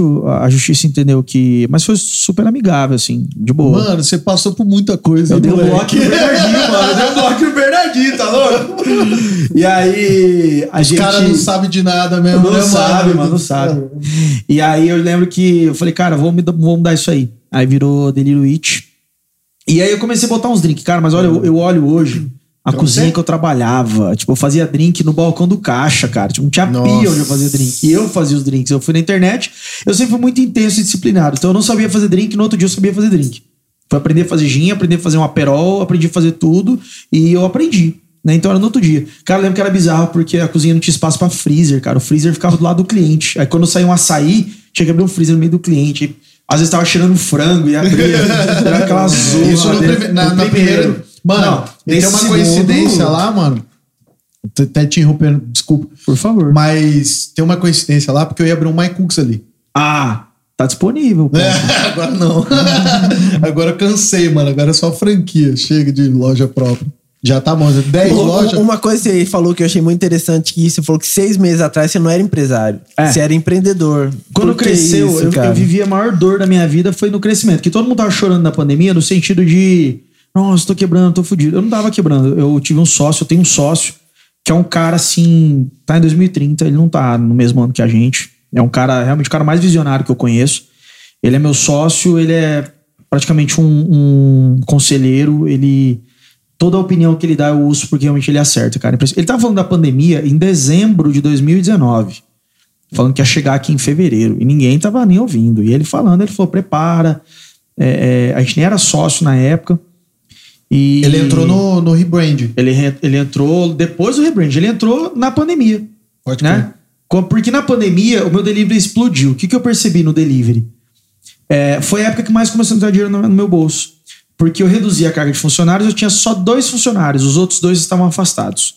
Eu tinha dois, dois e eu. E, começou, e o, o iFood foi de 15, 20 entregas por dia para 80, 90. Tem um dia que a gente bateu 150 entregas. Pode crer. Então, assim, não cabia motoqueiro na frente, tava um piseiro, confusão. E, e nessa hora Massa, eu falei pra tirar o sócio. chapéu pra fazer 150 entregas Era no louco, iFood, era irmão. louco, era louco. Tem que respeitar mesmo, mano. E aí o que aconteceu? Eu falei pra ele, eu falei, cara, eu vou fechar, não vou mais atender público não. Gostoso. Eu vou ser delivery pra sempre, eu vou criar mais quatro marcas pra ficar aqui dentro, eu vou fechar isso aqui. eu Eu, vou fazer uma cozinha de produção tudo aqui dentro, então eu vou ter uma marca de açaí, vou ter uma marca de italiano, vou ter uma marca de tudo e, velho, eu vou ter três funcionários, talvez eu contrate mais um. Eu né? uma Dark Kitchen. É, uma dark de quatro pessoas e meu custo vai ser dividido. Então o aluguel deixa de ser 5% do faturamento pra virar 1. Só que aí ia trabalhar mais commodity, né? É. Tipo assim, açaí, essas É, aí é, é, é isso. Aí o meu sócio me ligou um dia e falou: Cara, tem um ponto ali no Euclides, está disponível, vai lá ver aquilo lá. Aí eu falei: Ah, não, lá é pequenininho, larga a mão, sair daqui pra ir pra ali, não compensa. Aí ele, ele foi, ele mandou um vídeo, cara. Na hora que ele mostrou o vídeo, um negócio enorme, duas cozinhas, cara. Duas! Ah, a estrutura dos caras era cabulosa, né? Duas fucking cozinhas. que Aí você nem gosta, né? hora, você tudo- lembrou de cara, você fazendo tudo- drink apertado. tudo de inox, tá ligado? Tinha um espaço Puta, pro bar, foda. cara. Eu falei, velho, vamos. Que fazem, e aí, meu sócio me ensinou a comprar. É, quando eu vi, eu, eu participei da negociação com ele, cara. É aula, é aula, é, é- é workshop. Você pode falar quem que é seu sócio, não? Posso, é o Cruzara. Ah, Honra legal. máxima. É, é meu amigo, meu sócio. E, pô, cara que eu quero caminhar a vida inteira, se Deus Legal. quiser. E ele. E a gente pegou esse ponto, cara, e a coisa deslanchou. Então, só que cresceu muito rápido e eu não sabia administrar um trem tão grande, cara. Não sabia. Eu tive que aprender sobre fluxograma de cozinha. Eu tive que aprender sobre processos de recepção. É os detalhes, né, mano? uma coisa é você comprar 20 quilos de filé na semana, outra coisa é você- você ter 300 quilos de filé na semana. Como que você controla tudo isso? Fui estudar, fui pro EG de São Paulo. É, aí eu aprendi sobre os processos. Aí, eu, como eu te falei, É, eu- seu cardápio aumentou, né, Eu mano? estudo Você foi dia, outro Mas você rolê, conseguiu né? estudar no meio da pandemia? no meio da pandemia. Sério, EAD, cara? EAD, eu tô segurando até Eu durmo agora. 3 horas por noite, sério mesmo. Eu tô segurando até pra agora pra ver pra onde EAD, que eu vou. EAD, Pedrão, EAD. EAD, vida, EAD. Ah, foi. EAD também? EAD. Ah, pode crer. EAD. E... Você achou que era uma aula clandestina? Gente, é só pros donos de restaurante. Não, não, pô, achei que tinha viajado, sei lá, alguma coisa assim. É, eu fui nem, pra nem São, tava pensando nisso, eu fui pra São da Paulo pandemia, no meio desse é tempo essa. pra fazer outras coisas. É, lá eu conheci a pessoa que me indicou pro EG. Falou, cara, você tem que estudar no EG. Aí. É egg? "Ca- Egg. E Homer tinha quero desconto, hein, pessoal?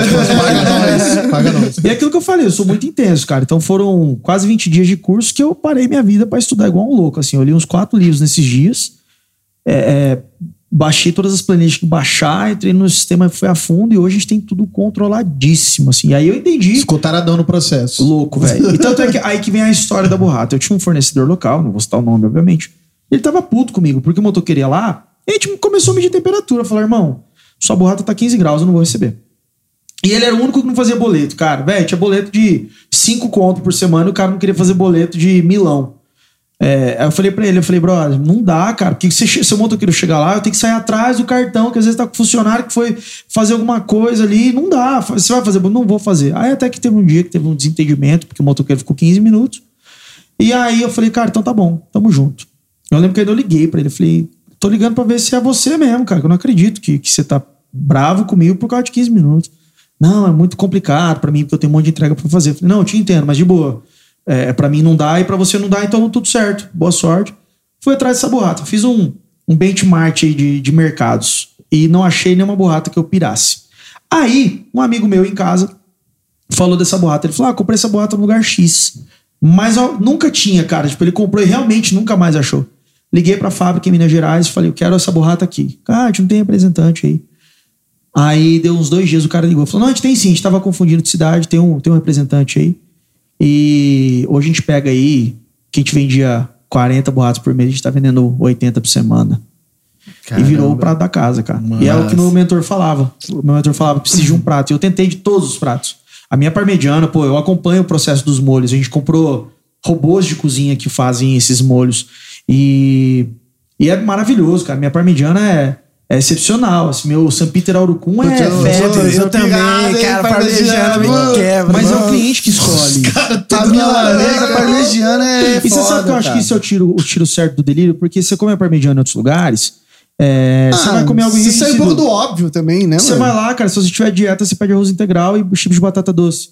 Se você quiser estourar, come a minha, minha batata frita lá, que é crocante, e arroz branco e tamo junto. Você quer uma batata cremosa, e é, e é tudo muito simples. Que eu nesse curso eu aprendi sobre engenharia de cardápio, que é um processo onde você sincroniza as coisas, você consegue otimizar controle, você consegue otimizar é, é, as coisas perecíveis.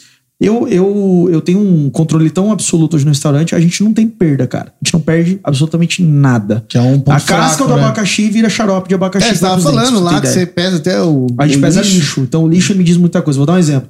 O lixo me fez ter uma economia anual de 5 mil reais, tirando 30 gramas da minha porção de tilápia. Porque era a média que voltava dos pratos. E não tava ruim, isso era muito. Eu, eu recebo muito casal no restaurante. E aquilo era muito. E eu comecei a entender que aquilo estava pesando demais. Tirei 20 gramas. Ninguém reclamou. Tirei 30. Multiplicado pela quantidade que eu vendo por semana, vira no ano, são 5 mil reais de economia. Cara, Que massa, cara, eu tava velho. falando lixo isso. do cliente. Eu tava Não, e falando é louco porque. Vai, fala aí. Não, deixa eu falar, senão eu vou perder o raciocínio. Porque eu tava pensando nisso daí, porque geralmente quem é empreendedor, quem é empresário, sempre que vai fazer um cálculo, você calcula no mês, né, mano? E tá super errado. É, É igual ano, você falar, é igual ano. você falou. É no ano, mano. Você falou assim, mano, você economizando 500 reais por mês no ano, mano, é X, mano. Tá, um funcionário, tá, tá economizando, você- às vezes tá lotado, você fala, puta, vou contratar um freelance, um funcionário novo. Funcionário novo vai te custar aí 45, 50 conto por dia. É, beleza, 50 por dia. O que, que é 50 por dia? No ano, são 12 mil reais, É. 12, 14, sei lá. É, você paga metade do seu 13 terceiro, você paga Exatamente. o seguro incêndio, mais um monte de coisa. Então, eu aprendi, a música me ensinou isso, a fazer a conta por ano. Né? O ano importa muito, porque se você está pensando no negócio a médio ou longo prazo, se você estiver fazendo a conta por dia ou por mês, os controles são diários. Então, hoje meu time, o meu time de cozinha, ele me entrega sete relatórios diários. E o bicho pega se não chega um relatório. Né? Esse relatório me diz o lixo da produção, o relatório dos lixos, né? Lixo de produção, lixo do cliente e o, o lixo da finalização. Mas eu acho que esse é um processo normal, porque quando a gente começa a ganhar o primeiro salário, você pensa ali no mensal ou semanal. É. Depois que você vai expandindo, você vai pensando na frente, você vai parcelando Não, as porque coisas. esse é uma processo, evolução esse normal, processo né? é a longo prazo, né, mano? Se a gente colocar um ano, dois anos, três anos, aí, meu irmão, você fica doido. Se você fizer a conta, você não dorme, É mano. que eu penso assim, tipo, é igual pegando um gancho aí, Daniel. É, o empreendedor, mesma coisa. Você começa como empreendedor, cara, você quer sobreviver. É isso aí. Você quer testar que, o, que aquilo que você tirou do papel vai ter que dar certo, mano. Uhum. Eu lembro quando eu abri o MyCooks, cara. é, eu e a Nath, a gente abriu no Walmart. O diferencial na época era que o Walmart cobrava o boleto 30 dias depois, que geralmente você paga aluguel adiantado. Você Aham. paga e usa, né? E lá eles foi o único lugar que, que hoje é o Suns Club, né? É o único lugar que, tipo, a gente pôde pagar depois. Falei, mano, a gente tem 30 dias pra pagar e, tipo, faturar pra pagar o aluguel. Então eu não pensava um ano na frente. Eu passava, Exatamente. pensava, Normal, mano, tenho que pagar. normal. Só que É ele tem a fase do empreendedor. E eu lembro que eu falava assim, eu orava assim, falava, Deus, que eu não preciso da minha família. Porque sabe, porque tem isso, você abre Claro. um negócio, aí vai, o- vai a família, não é pai e mãe, porque o pai e mãe apoia sempre. Mas tipo, vai aquele, a tia que, tipo assim, vou lá pra ajudar, nem gosta, tá ligado? Mas vai, tipo, pra dar uma. Se tivesse com dó, né? Aí é gesto com dó. Falei, mano, eu quero vender pra quem quer comprar mais cookies. Os cara que vai comer vai falar, mano. Isso eu lembro, que você falava isso direto. Graças a mano. Deus a família inteira curte, mas eu, eu tinha muito essa sensação. Aí depois, hoje, velho, com o MyCooks, com franquia, igual o Delírio no porte que tá, claro, você tem seus processos pra pensar no mês, mas tem um processo pra pensar, mano, daqui a um ano, como que você tem... Porque, cara, a, a galera que tá assistindo e vai assistir, eh, sabe que é de Campo Grande, Campo Grande, por mais que é capital, tem a linha de interiorzão, né, eu falo mano? Campo Grande, hoje um, um amigo me perguntou: o que, que você acha de Campo Grande? Falei, é uma fazenda asfaltada. não tô falando mal, tô dizendo assim, tem qualidade de vida, não tem um trânsito que te atrasa, vai, se você, você Sim. não perde compromisso por causa de trânsito em. Campo Grande. Mas é, é uma capital, mas tem esse pensamento interiorano. Todo mundo se conhece, não sabe quem Sim, é quem. esse é o dono do delírio, né? Ah lá, aquele é fulano, é dono do não sei quem. Tá Tipo, rico? É. Não, O cara é isso, e né, tipo cara? assim, aí Tô tem... juntando dinheiro e guardar o E cabelo. tem esse lance. E, Mas, e mas essa o pergunta... pior disso tudo é a mão de obra, cara. Eu acho que é Mão o- de obra é a problema. mão de obra é o pior problema, porque como a pessoa, a pessoa tem essa cabeça um pouco mais fechada, ela não quer crescer, ela não pensa ali, pô, eu posso fazer isso também, não. Que nem você falou, eu não sou pago pra limpar, eu sou pago pra fazer isso, então deixa sujo Hoje, lá. hoje eu vivo um negócio muito É, forte no restaurante. Hoje, quando a gente contrata, a gente não contrata mais igual na Luca antes, né? Que a cozinheira chamava prima. Indica. Hoje a gente tem uma pessoa especialista que faz o disque da pessoa em cima do perfil que eu tô procurando. E a primeira coisa que a pessoa recebe é o joguinho de uniforme dela e o manual de cultura da empresa. E ela faz uma prova hoje em cima disso e depois sobre o cardápio. Né? Já Então, sai, tem gente que já sai aí, né? Cara, a pessoa tem que saber é, o nome da empresa. Por que, que é o nome, cara? O que, que isso significa? Qual que, que, o que, que as pessoas têm que sentir quando elas entram aqui? Engraçado que é, isso, isso foi com o tempo, isso não nasceu assim. Com certeza. Isso eu tô falando de uma coisa que começou a acontecer agora, dois meses. Não, até porque você não se, quando você é empreendedor, você não se preocupa com o manual Nada, de nada. cultura. Você tá preocupado louco? assim, mano, quem que tá aqui no balcão? Quem que tá segurando uma cerveja? Quem que tá É entregando lá? Depois você fala, não, agora eu preciso. Tudo isso que acontece, eu preciso colocar num papel para as pessoas lerem já meio que, tipo, cara. Porque o mais da cultura da empresa é que ela mesmo filtra, né? Ela não é o. Duré que é tipo assim, não, esse cara não trabalha Pô, pra eu mim. eu tive um caso de um atendente é, que ele era um monstro de venda. Eu nunca tive ninguém que vendeu igual. Mas ele era bom só pro cliente. Ele não era bom pra empresa nem pros colegas. E esse cara foi expelido. Eu não precisei falar nada. Então ele, ele chegou de sala e falou: "Ó, desculpa, mas eu não consigo trabalhar com essa galera. Tudo certo.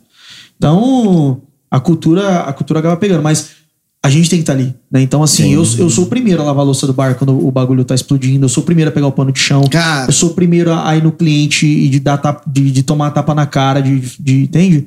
Então eu tô ali, eu tô sempre que nem. A gente, quando eu comecei a abrir aos domingos, cara, eu sou o primeiro a chegar e eu tô todo domingo, não importa. Ontem, por exemplo, eu fui levar minha avó pra jantar, mas antes eu fui no delírio, chequei, vi tudo, levei ela pra jantar e em 40 minutos eu voltei. Então, E, o cara- meu time vê isso, eu acho que isso é. É, é muito importante. Faz a Então, diferença, né, mano? Tem muito Faz empresário que reclama muito. Ah, os funcionários são ruins. Cara, será que os funcionários são ruins ou você que não sabe contratar e você não sabe cuidar do seu time? Eu, eu sempre falo, não Exatamente. trabalho pro cliente, cara. Eu trabalho pro meu time. Com eu certeza. trabalho. Hoje a, a, a pauta é, cara, como que a gente vai plantar o plano de saúde? Qual vai ser a estratégia? Porque plano de saúde é lindo na teoria, mas isso vira um, um mal administrado, vira um problema lá na frente pra você, né? É, então, hoje o meu trabalho é discutir com o meu time, né, meu sócio, com, com o jurídico, com a contabilidade, como que a gente melhora a qualidade do time. Ponto. Porque, cara, eu não preciso mais falar para os meus meninos. A gente- A gente tem o, o double check hoje no iFood, que é o que levou a nossa nota. A gente despencou no iFood uma época. E hoje a gente tem o double check, que nada mais é que um cheque com uma caneta azul e um cheque com uma caneta vermelha com duas pessoas diferentes. Acabou aquele erro de não mandaram torrada, não mandaram não sei o quê. talher. Então, duas pessoas checam, né? E o outro é o dos dois talheres, né? Que a, a gente entrega o prato na mesa do cliente, ele dá a primeira garfada. A expressão do cliente vai dizer se, tá- se tem alguma coisa errada. Então, se o cliente comer e ele não fechar o olho, não virar pra pessoa e falar tá muito bom, na segunda garfada o garçom tem que chegar e falar, gente, tá tudo certo, o ponto da carne tá correto, é, é, vai verificar Massa, se o queijo derreteu. Pô, legal mesmo. Gostei né? da ideia. É. Já, vou, já vou roubar essa ideia. Não, o corpo né? fala muito. É, Cara, igual assim, eu falo pros meus meninos: o cliente não pode levantar a mão. Claro que acontece, tem dias que Sim. tá bufando, não tem o que fazer. Mas, cara, pensa comigo: o cara chega, ele bate o QR Code do cardápio. Na hora que ele levantar a cabeça, ele não tá levantando pra olhar sua decoração. Ele tá provavelmente Quer fazer o pedindo alguém. Alguém chega antes do cara levantar a mão.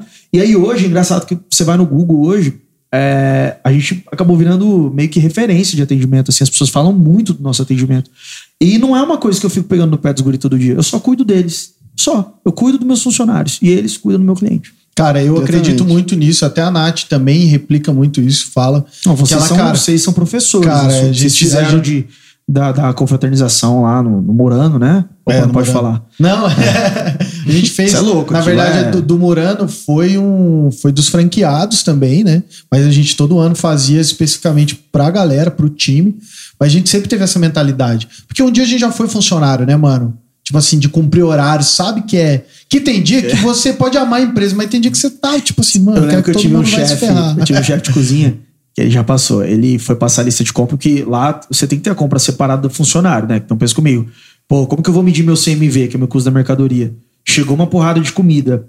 E aí a venda está superando esses 30% ou está inferior. Às vezes você está gastando demais, você não está contabilizando a comida do colaborador. Ela tem que estar separada. Então a gente faz duas compras: a compra do, do cliente e a compra do, do, do colaborador. São as mesmas marcas. Então o meu cliente come barila, o funcionário também come barila.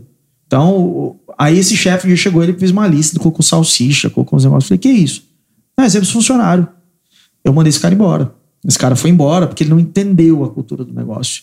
O meu, cara, a comida dos meus funcionários, eu como todo dia a comida deles, porque é fenomenal, fenomenal.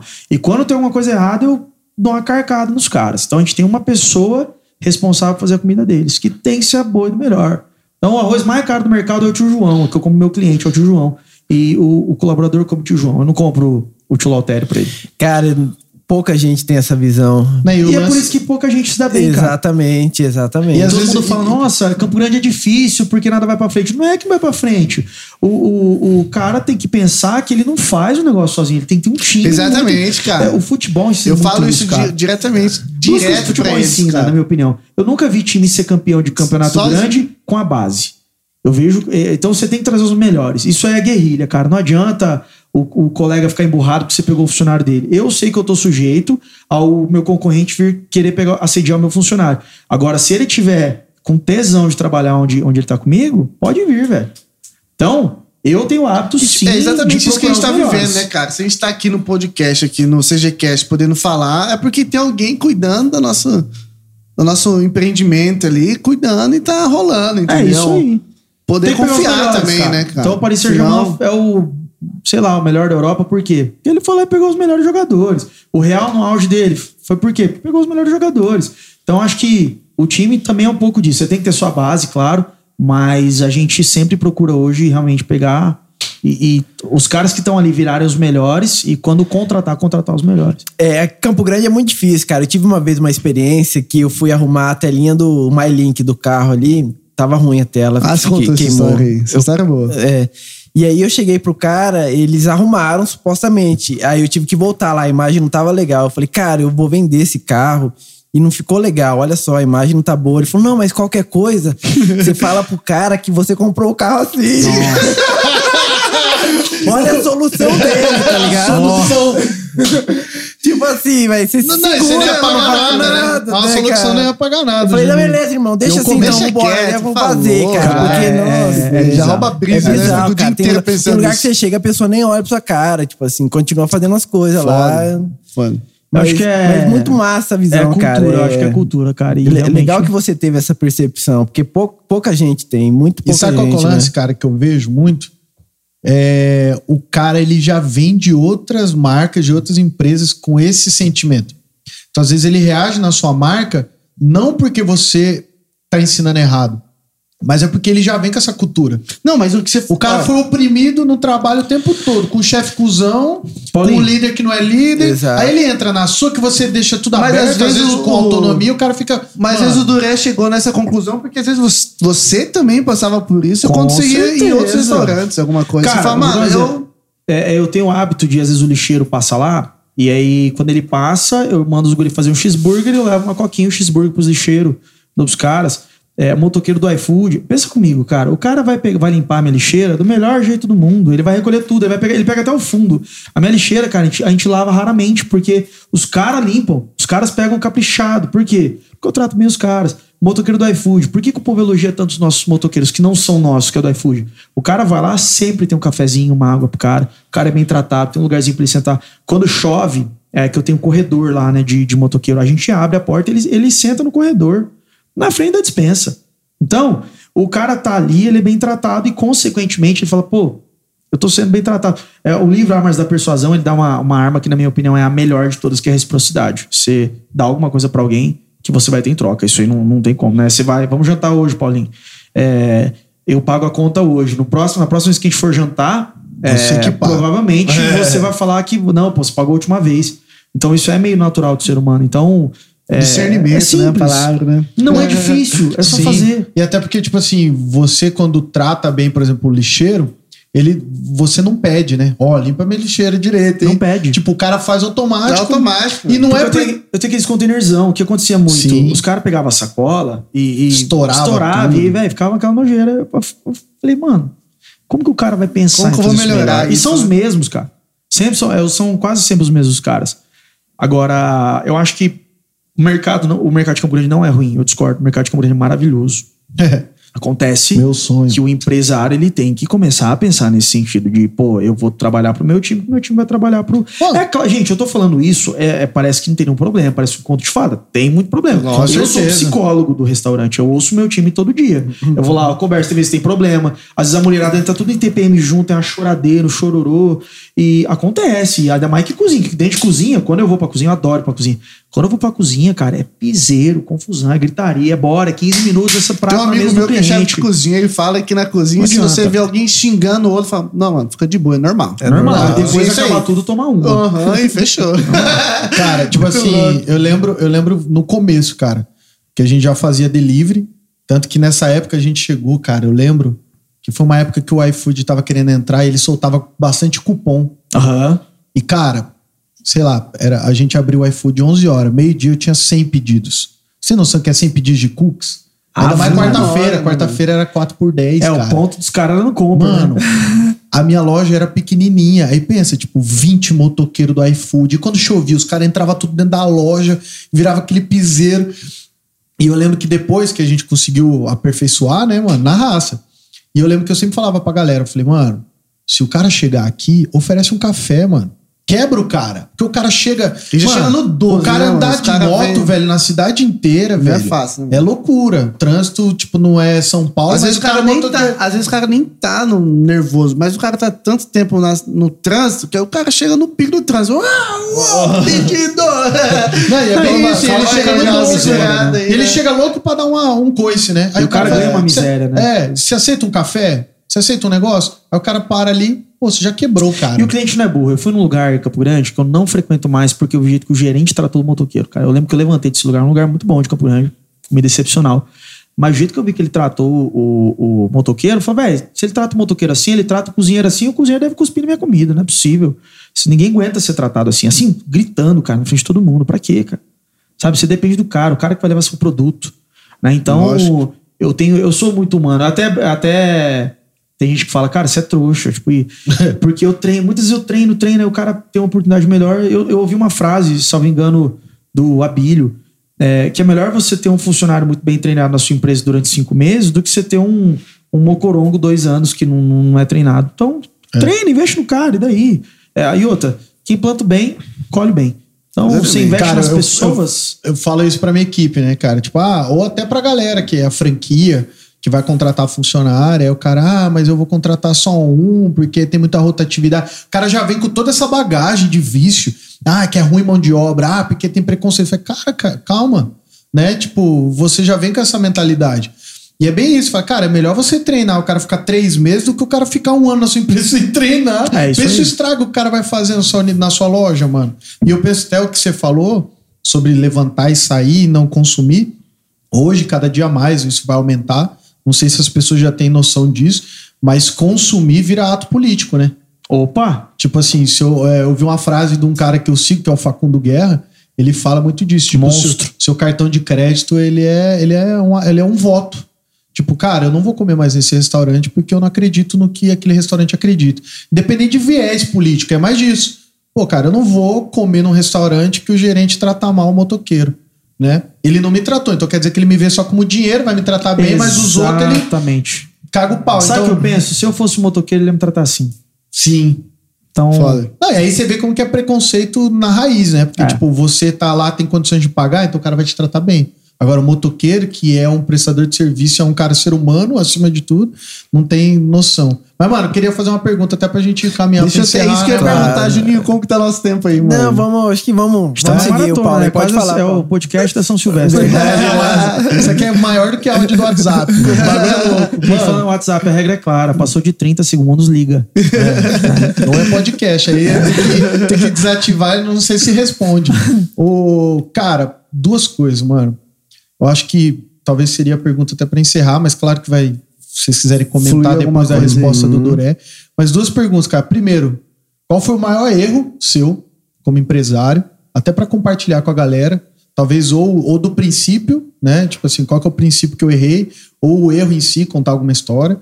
Ou, cara, e a segunda pergunta é deixar, cara, uns três conselhos, três coisas para quem quer empreender, seja comida, que é a sua área, né, mano? Outra coisa. Ou Dica, alguma referência, Alguma- é. algum, algum material que você E, viu, e a terceira pergunta acho assim. que pode ser essa, né, Juninho. Quem que é, são ser referências Exato. pra tocar um negócio? Tipo, cara, eu consumo esse livro, esse documentário, tipo, até pra deixar de dica pra galera.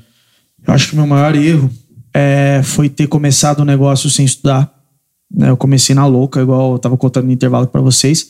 Quem me, me ensinou sobre capital de giro foi meu gerente do banco, quando eu não tava entendendo porque que não tava fechando o negócio. Então eu sempre falo para as pessoas, hoje eu acabei virando uma referência na música da galera que quer vazar da música. Que todo mundo vê hoje, imagina que eu tô andando de Ferrari, que eu tô morando numa mansão, que eu gasto dinheiro no Caribe Vai falar que foi sorte. né? né? Exatamente. Mal sabem os Rivotril que eu já tomei na vida aí. Nossa. É, E eu sempre falo, é engraçado, até ontem, um cara mandou a pergunta assim: Cara, eu tô querendo abrir um negócio, me ajuda aí que eu quero pular as etapas. Eu falei, cara, primeiro não tem como pular a etapa. Exato. Se você quer construir uma coisa sólida, não tem como você pular a etapa. Você não constrói um prédio a partir do décimo andar, você tem que escavar, fazer a fundação. O cara pergunta assim: térreo. me fala um curso aí. tipo assim, como se o cara fosse aprender a tocar um negócio de um curso.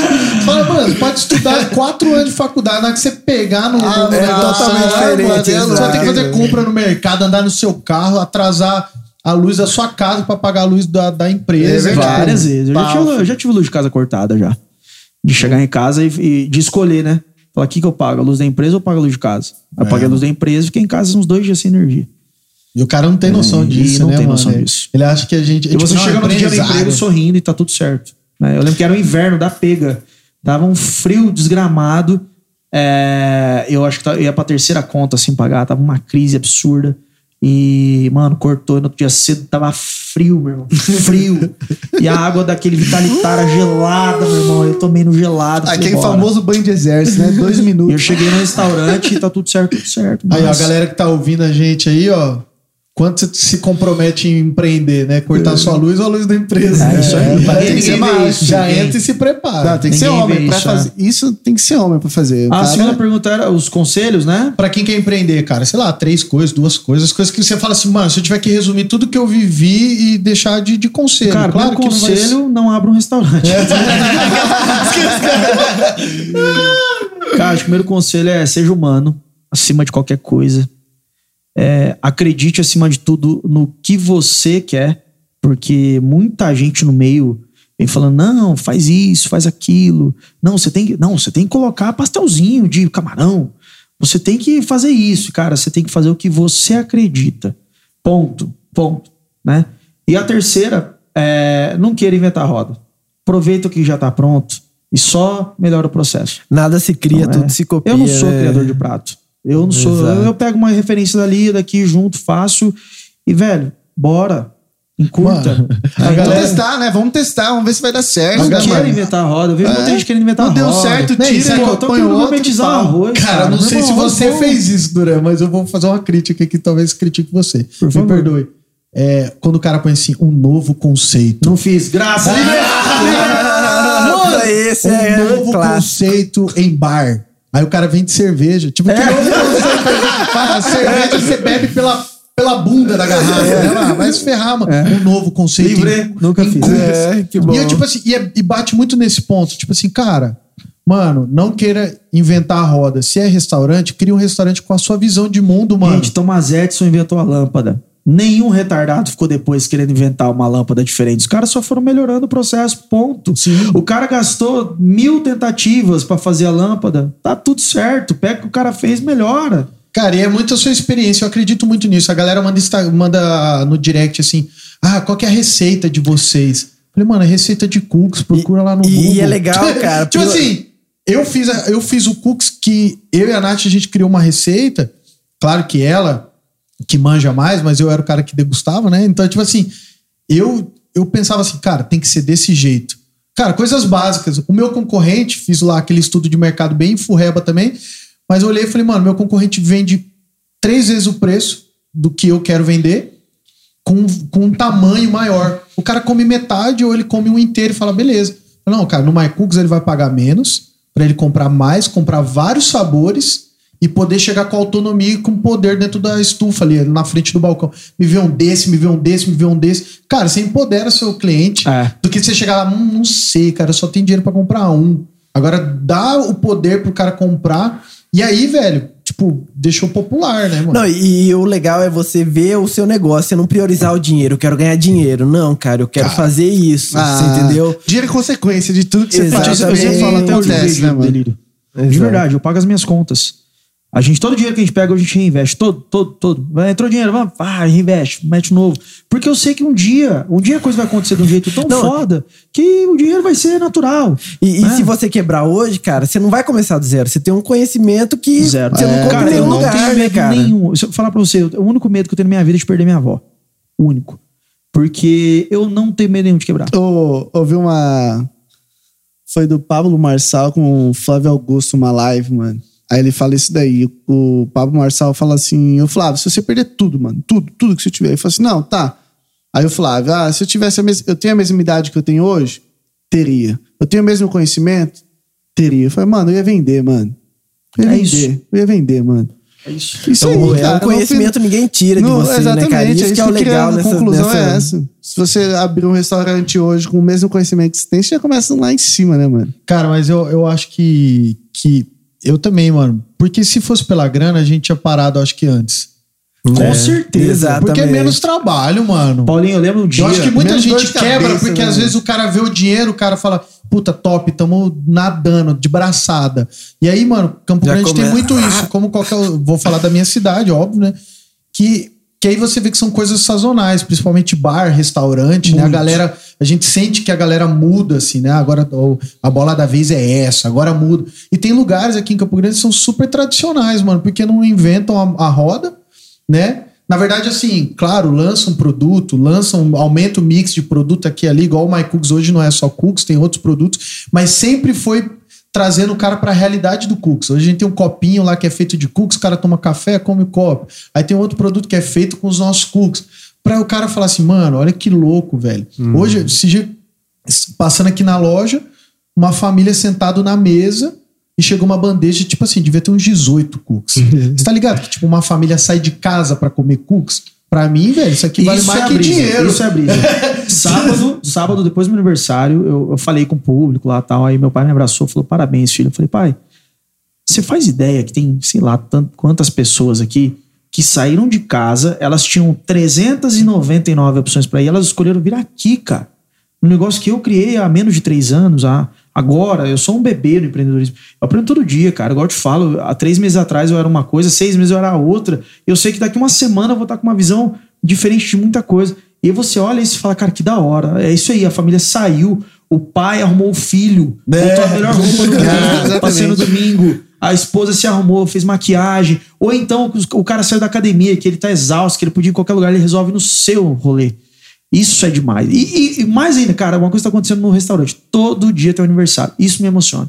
Eu falo pros meus guris, falo, gente, na hora do parabéns, vocês têm que comemorar a vida de vocês, porque. E uma- é uma coisa que eles fazem naturalmente, que é muito legal. Isso, cara, a pessoa escolheu o seu negócio pra passar o dia mais especial essa dela. É verdade, informação. cara. Você É, deu essa é. informação. Você fala, mano, não é um parabéns porque, ai, de novo, parabéns, o patrão quer que bate. Cara, Mano, os cara tá aqui, mano. no Não, parabéns. o cara entende que, tipo assim, mano, a galera se arrumou. Igual eu falei assim, eu falei, mano, você tem noção que o My Cooks, ele cabe, Dá em licença qualquer, aí. ele cabe em qualquer momento. Ele cabe em qualquer momento da sua vida. Eu brinco com eles, eu falo, mano, o My Cooks até no velório ele é legal. Se você for no velório e tiver My Cooks ali na bancadinha pra você comer enquanto vela o corpo, isso, né? o cara fala. E aí a galera entende, mano. Por exemplo, a galera começou a fazer frase nas embalagens, que foi uma coisa que o Campo Grande ainda Eu não vi, fazia. E hoje, cara, um monte de gente faz. e pra mim, eu não vejo como. Copi... Ai, o cara me copiou. Eu Mas penso você tá assim, mano. frente, né, Paulinho? Eu penso assim, cara, é. Eu, eu, eu Se sou copiou, feliz. deu certo. Tá não, eu penso certo, assim, eu né? sou feliz, mano, do My Cooks ter aquela famosa assim, eu cheguei aqui era tudo mato. Porque, É mano, isso aí. Campo Grande deu uma crescida em doceria. Eu acredito que deve muito a, a marca My Cooks, claro, outras marcas também que deram sucesso aqui em Campo Grande. Mas, cara, a gente tinha marcas aí conceituadas que estavam sozinhas aí, né? Sei lá, Doce Momentos, Niura, um monte Uhum. de coisa. E a gente chegar E próprio, cara, Cooks tem que competir com o McDonald's, casquinha do McDonald's, né, cara? Que isso aí né, é difícil bater uma venda dos caras. Tipo, é tradicional. Aí o cara fala: não, tem casquinha, tem o churros gourmet, tem mais Cooks. Né? E, eu- e eu falo, cara, pra mim essa é a brisa. Isso eu- é demais. E quando eu fico pensando com a Nath, com o time aqui de marketing, eu fico. E ao invés de ficar olhando o número, que já é, é uma a brisa da Nath, melhor do que eu, óbvio, da aula disso, mas eu gosto de ficar imaginando eu na cena, como eu ia sentir vivendo aquilo lá. Tá ligado? Tipo, mano, saindo de Isso casa. é o ideal da sociedade, né? Cada um, você fazer uma coisa completamente diferente do outro. Ah, com certeza. Você Hoje eu imagina- respondi no meu Instagram uma pergunta disso. A pessoa falou: ah, como que é, como que é pra sociedade, que é melhor? Eu falei, mano, coisa que você tem que levar em consideração. Seu sócio tem que completar você.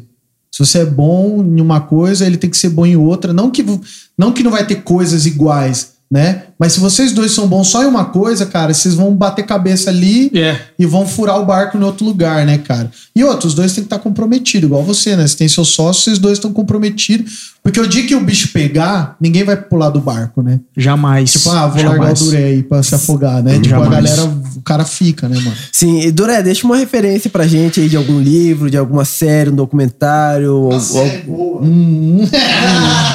cara vai sair daqui e vai assistir. Exatamente. Se eu falar pra vocês que o que eu assisto pra caramba é ID, cara, investigação criminal, escorre sangue da minha TV. Sério, eu cara? acho legal. Eu queria ser policial quando era moleque, né? Então. CSI total, as moleque, só. Não, mas uma coisa que eu vou falar sobre livro, cara, uma coisa que eu não tenho. Eu tenho, tem autores que eu gosto muito de ler. Vocês têm hábito de ler? né? Tem muito, muito, muito. Eu leio aí quatro a cinco livros por mês, pelo menos. Massa. Mas eu não completo necessariamente os livros e não necessariamente eu sigo seguindo o mesmo livro. Né? Tem hoje mesmo de manhã eu tava lendo um, um livro, li um capítulo de um livro do Tony Robbins, e aí eu parei de ler, fui começar a ler o livro do Na Raça, que é o do, do Gui da, da XP, o Gui é super íntimo, né? Meu brother. Brother. É, e hoje à noite talvez eu vou chegar em casa e vou ler o Diário de Anne Frank. Então, eu gosto de dessa coisa. Eu acho que você não tem que ficar preso naquela coisa, não, eu comecei um livro, eu tenho que terminar. Cara, você tem que aproveitar o seu tempo, otimizar de um jeito que fique bom. Então, se eu te falar de referência, eu me espelho muito. É, o Caíto da Chili Beans, eu acho que é um, é um cara que eu, Foda. eu admiro demais. A, a- a cultura que ele plantou na Chili Beans. Eu cara, curto muito o Rony da reserva, mano. eu ia falar dele agora. Esse cara é Leia um foda, livro. mano. Não, pra mim ele é revolucionário, porque ele foi o primeiro autor que criou um livro com QR Code. Você tá lendo o livro dele? Já leu o livro dele? Do não, Rony é não. Rebeldes não tem asas. Cara, Massa. leiam.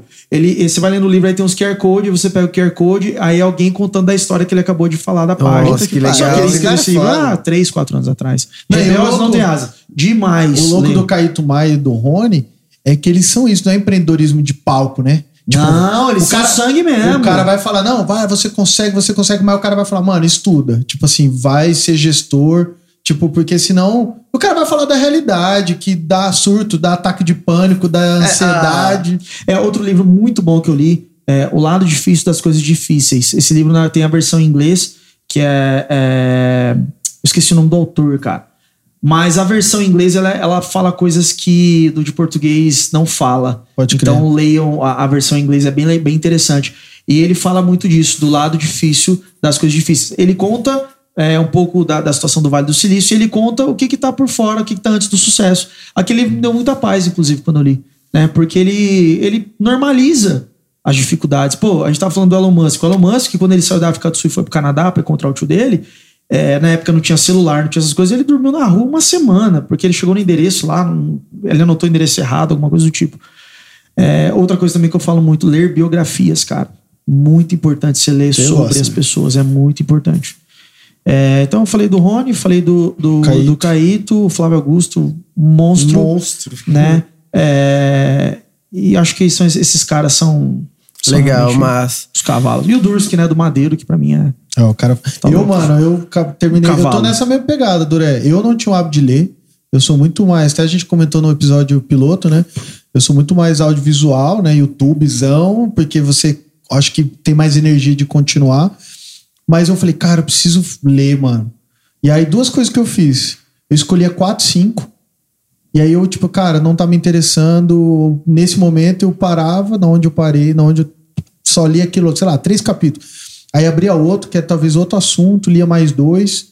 Aí tinha livro que, cara, me conectava que eu acabava lendo tudo. Aí voltava.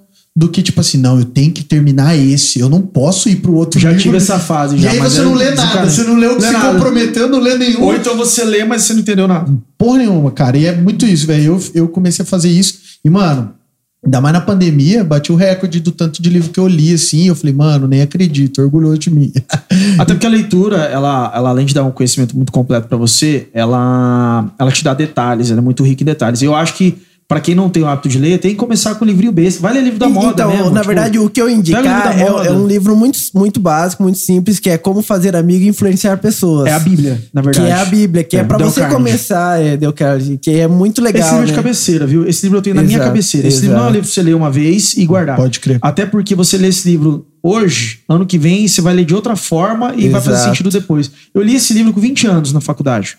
Né? É, quando eu tava tentando, na, na época do começo da música, eu pulei essa parte, mas eu fazia seis meses de faculdade, trancava. Seis meses de faculdade, trancava, reprovava por falta. Você, fez que curso? Eu comecei a fazer direito. Direito.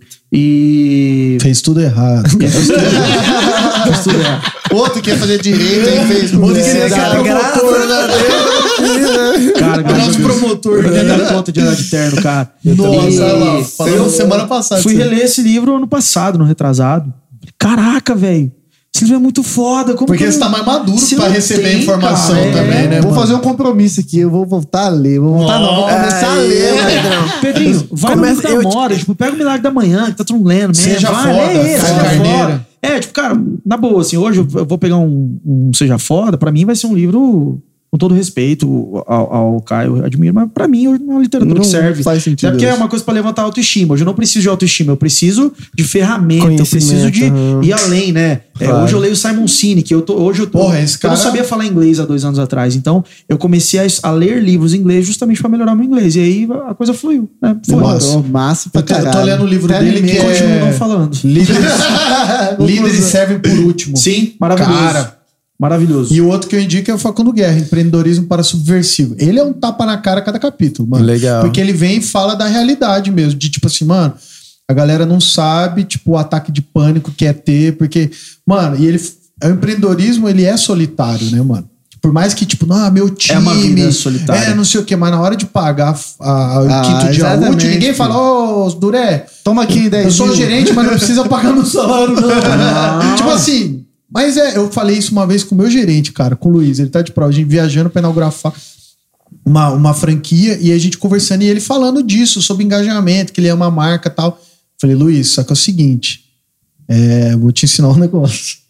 Você é assim, cara, porque a empresa é massa, a gente tem uma cultura da hora, só que você ainda não passou algumas adversidades ainda. Falei, você tá preparado para eu atrasar seu salário e você manter a mesma energia? Pegada, né? Não é que eu vou atrasar e nem quero dizer que eu tenho te preparando legitimidade né? para atrasar salário. Mas é entender assim, segura a onda aí do, do, do confete da Xuxa, que também não é assim, mano. É, cara, isso aí eu venho trabalhando. Sabe, tipo assim, o Sabe cara, tô com é o cara, o cara é lindo, ah, não sei o que. Foi, mano, aí atrasa o salário do cara, acabou com O cara não consegue nem trabalhar, né? O cara Então, não tipo assim, mais. O cara fala, é o passe do ônibus, né, mano? É, é uma coisa que eu até eu tô, vou ter que até tratar isso na terapia. Eu tô com aversão de ouvir as pessoas falando parabéns pelo sucesso. Eu sei que as pessoas não falam isso na maldade, eu sei, de verdade. Sei que as pessoas batem nas costas e falam, "Pô, parabéns pelo sucesso, tá lotado. É, eu sei que não é tirando o ônibus, mas aquilo entra na minha cabeça e fala, cara, que sucesso, velho. Se eu não acordar às 5 e meia da manhã, é ardido, dói, cara. É Lógico. dolorido. meu. Tem dias que você- consciência, né, Pô, mano? tem dias que eu, eu. O sabadão foi meu aniversário, eu tava numa ressaca absurda. Domingo eu tava trabalhando. É assim. Tem essa, ah, hoje eu tô de ressaca, vou ficar Mas, em casa. mano, é, obrigado, cara. Verdade, eu que agradeço, cara, que conversa Cara, demais. gente, o podcast vai ter que ser. A gente tava querendo fazer um programa de meia hora. Só que vai trabalho essa semana, hein, E Juninho? aí, cara, primeiro convidado nosso aceitou e, tipo, falou que honra. Eu mandei mensagem pra ele, ele, cara, que honra participar. Falei, pô, mano, ele tá acreditando mais do que eu. É porque de verdade, agora sem, sem ficar de jabá nem nada, mas eu admiro muito, muito, muito a sua marca. Você, a Nath, é, Pedrinho, é, você que participa disso, você tá nisso no meio também. É, cara, vocês estão representando a cidade de um jeito que o Luan Santana representou na música. Meu sonho. Não, é sério, vocês não fazem ideia do tamanho que vocês estão se tornando. E, e isso, isso é mostrar pro Mocorongo que não acredita que é possível, cara, que dá pra sair daqui e fazer história, que dá. É só fazer. Pô, Massa. Você tem uma história linda do filho de vocês. Vocês podiam ter, vocês podiam ser todo dodóizinho e de mimimi daquilo. Pô, vocês meteram a cara no rolê, vamos ver, ver se a vida. Vocês venceram a vida com cookie, meu irmão. Farinha, chocolate, açúcar, ovo. É, isso. É isso aí. Então, então cara, tem, tem muita gente que quer, quer ir pra, pra- pra- no norte explorar ouro, que quer não sei o quê. Abrir um Pô, mano, aplicativo. vocês, vocês criaram uma receita e vão vencer na vida, vamos sustentar o moleque desse jeito, vamos, vamos junto. Mano, o filho de vocês deve ter um orgulho de vocês, mano. É Eu, nóis. eu, que não sou nada seu, sou seu colega, é, eu tenho orgulho de falar, pô, Paulinho, velho, lá na minha terra, Campo Grande. Massa. Sério, foda. Pra, pra mim é uma honra estar aqui. Não, e uma honra a gente ter, compartilhar a sua história aí, cara. Muito legal Valeu também. mesmo, obrigado, conversou, obrigado. assim, Não, eu acredito que a galera que tá assistindo aí vai né? ouvir a gente, cara. Esse, e- esse CGCast aqui vai surpreender a galera, hein? Ah, eu acho tô assim, ó, falando. a- chutamos a porta já. Porque a ideia do CGCast era essa, Duré. Eu te falei no começo, falei quando fiz o convite, era, mano, vamos trazer essa galera pra ver os corre, né? Os tombos, né? No, quem vê como, como que é? Aquele meme? Como é close no Vetombo, é isso? Não vê corre, né? Aí o Não, cara vê, trends. vê as fotinhas lá, os posts, não vê os corre que a gente faz. Eu lembro, que, eu lembro que ano passado eu tava em Nova York, como era meu aniversário, mas ninguém sabia que eu tinha vendido meu carro pra inteirar a folha, e aí sobrou um dinheirinho, meti um boletão ali, e aí, né, a gente foi viajar. Eu mereço. A gente foi curtir mais lá, foi aquela coisa assim, pô, tamo lutando aqui, então ninguém veio. Aproveita galera, acho aí, que tá tudo aproveita aí e fala seu Insta, fala o, o Insta do. Pô, o meu é Luciano aí. Duré.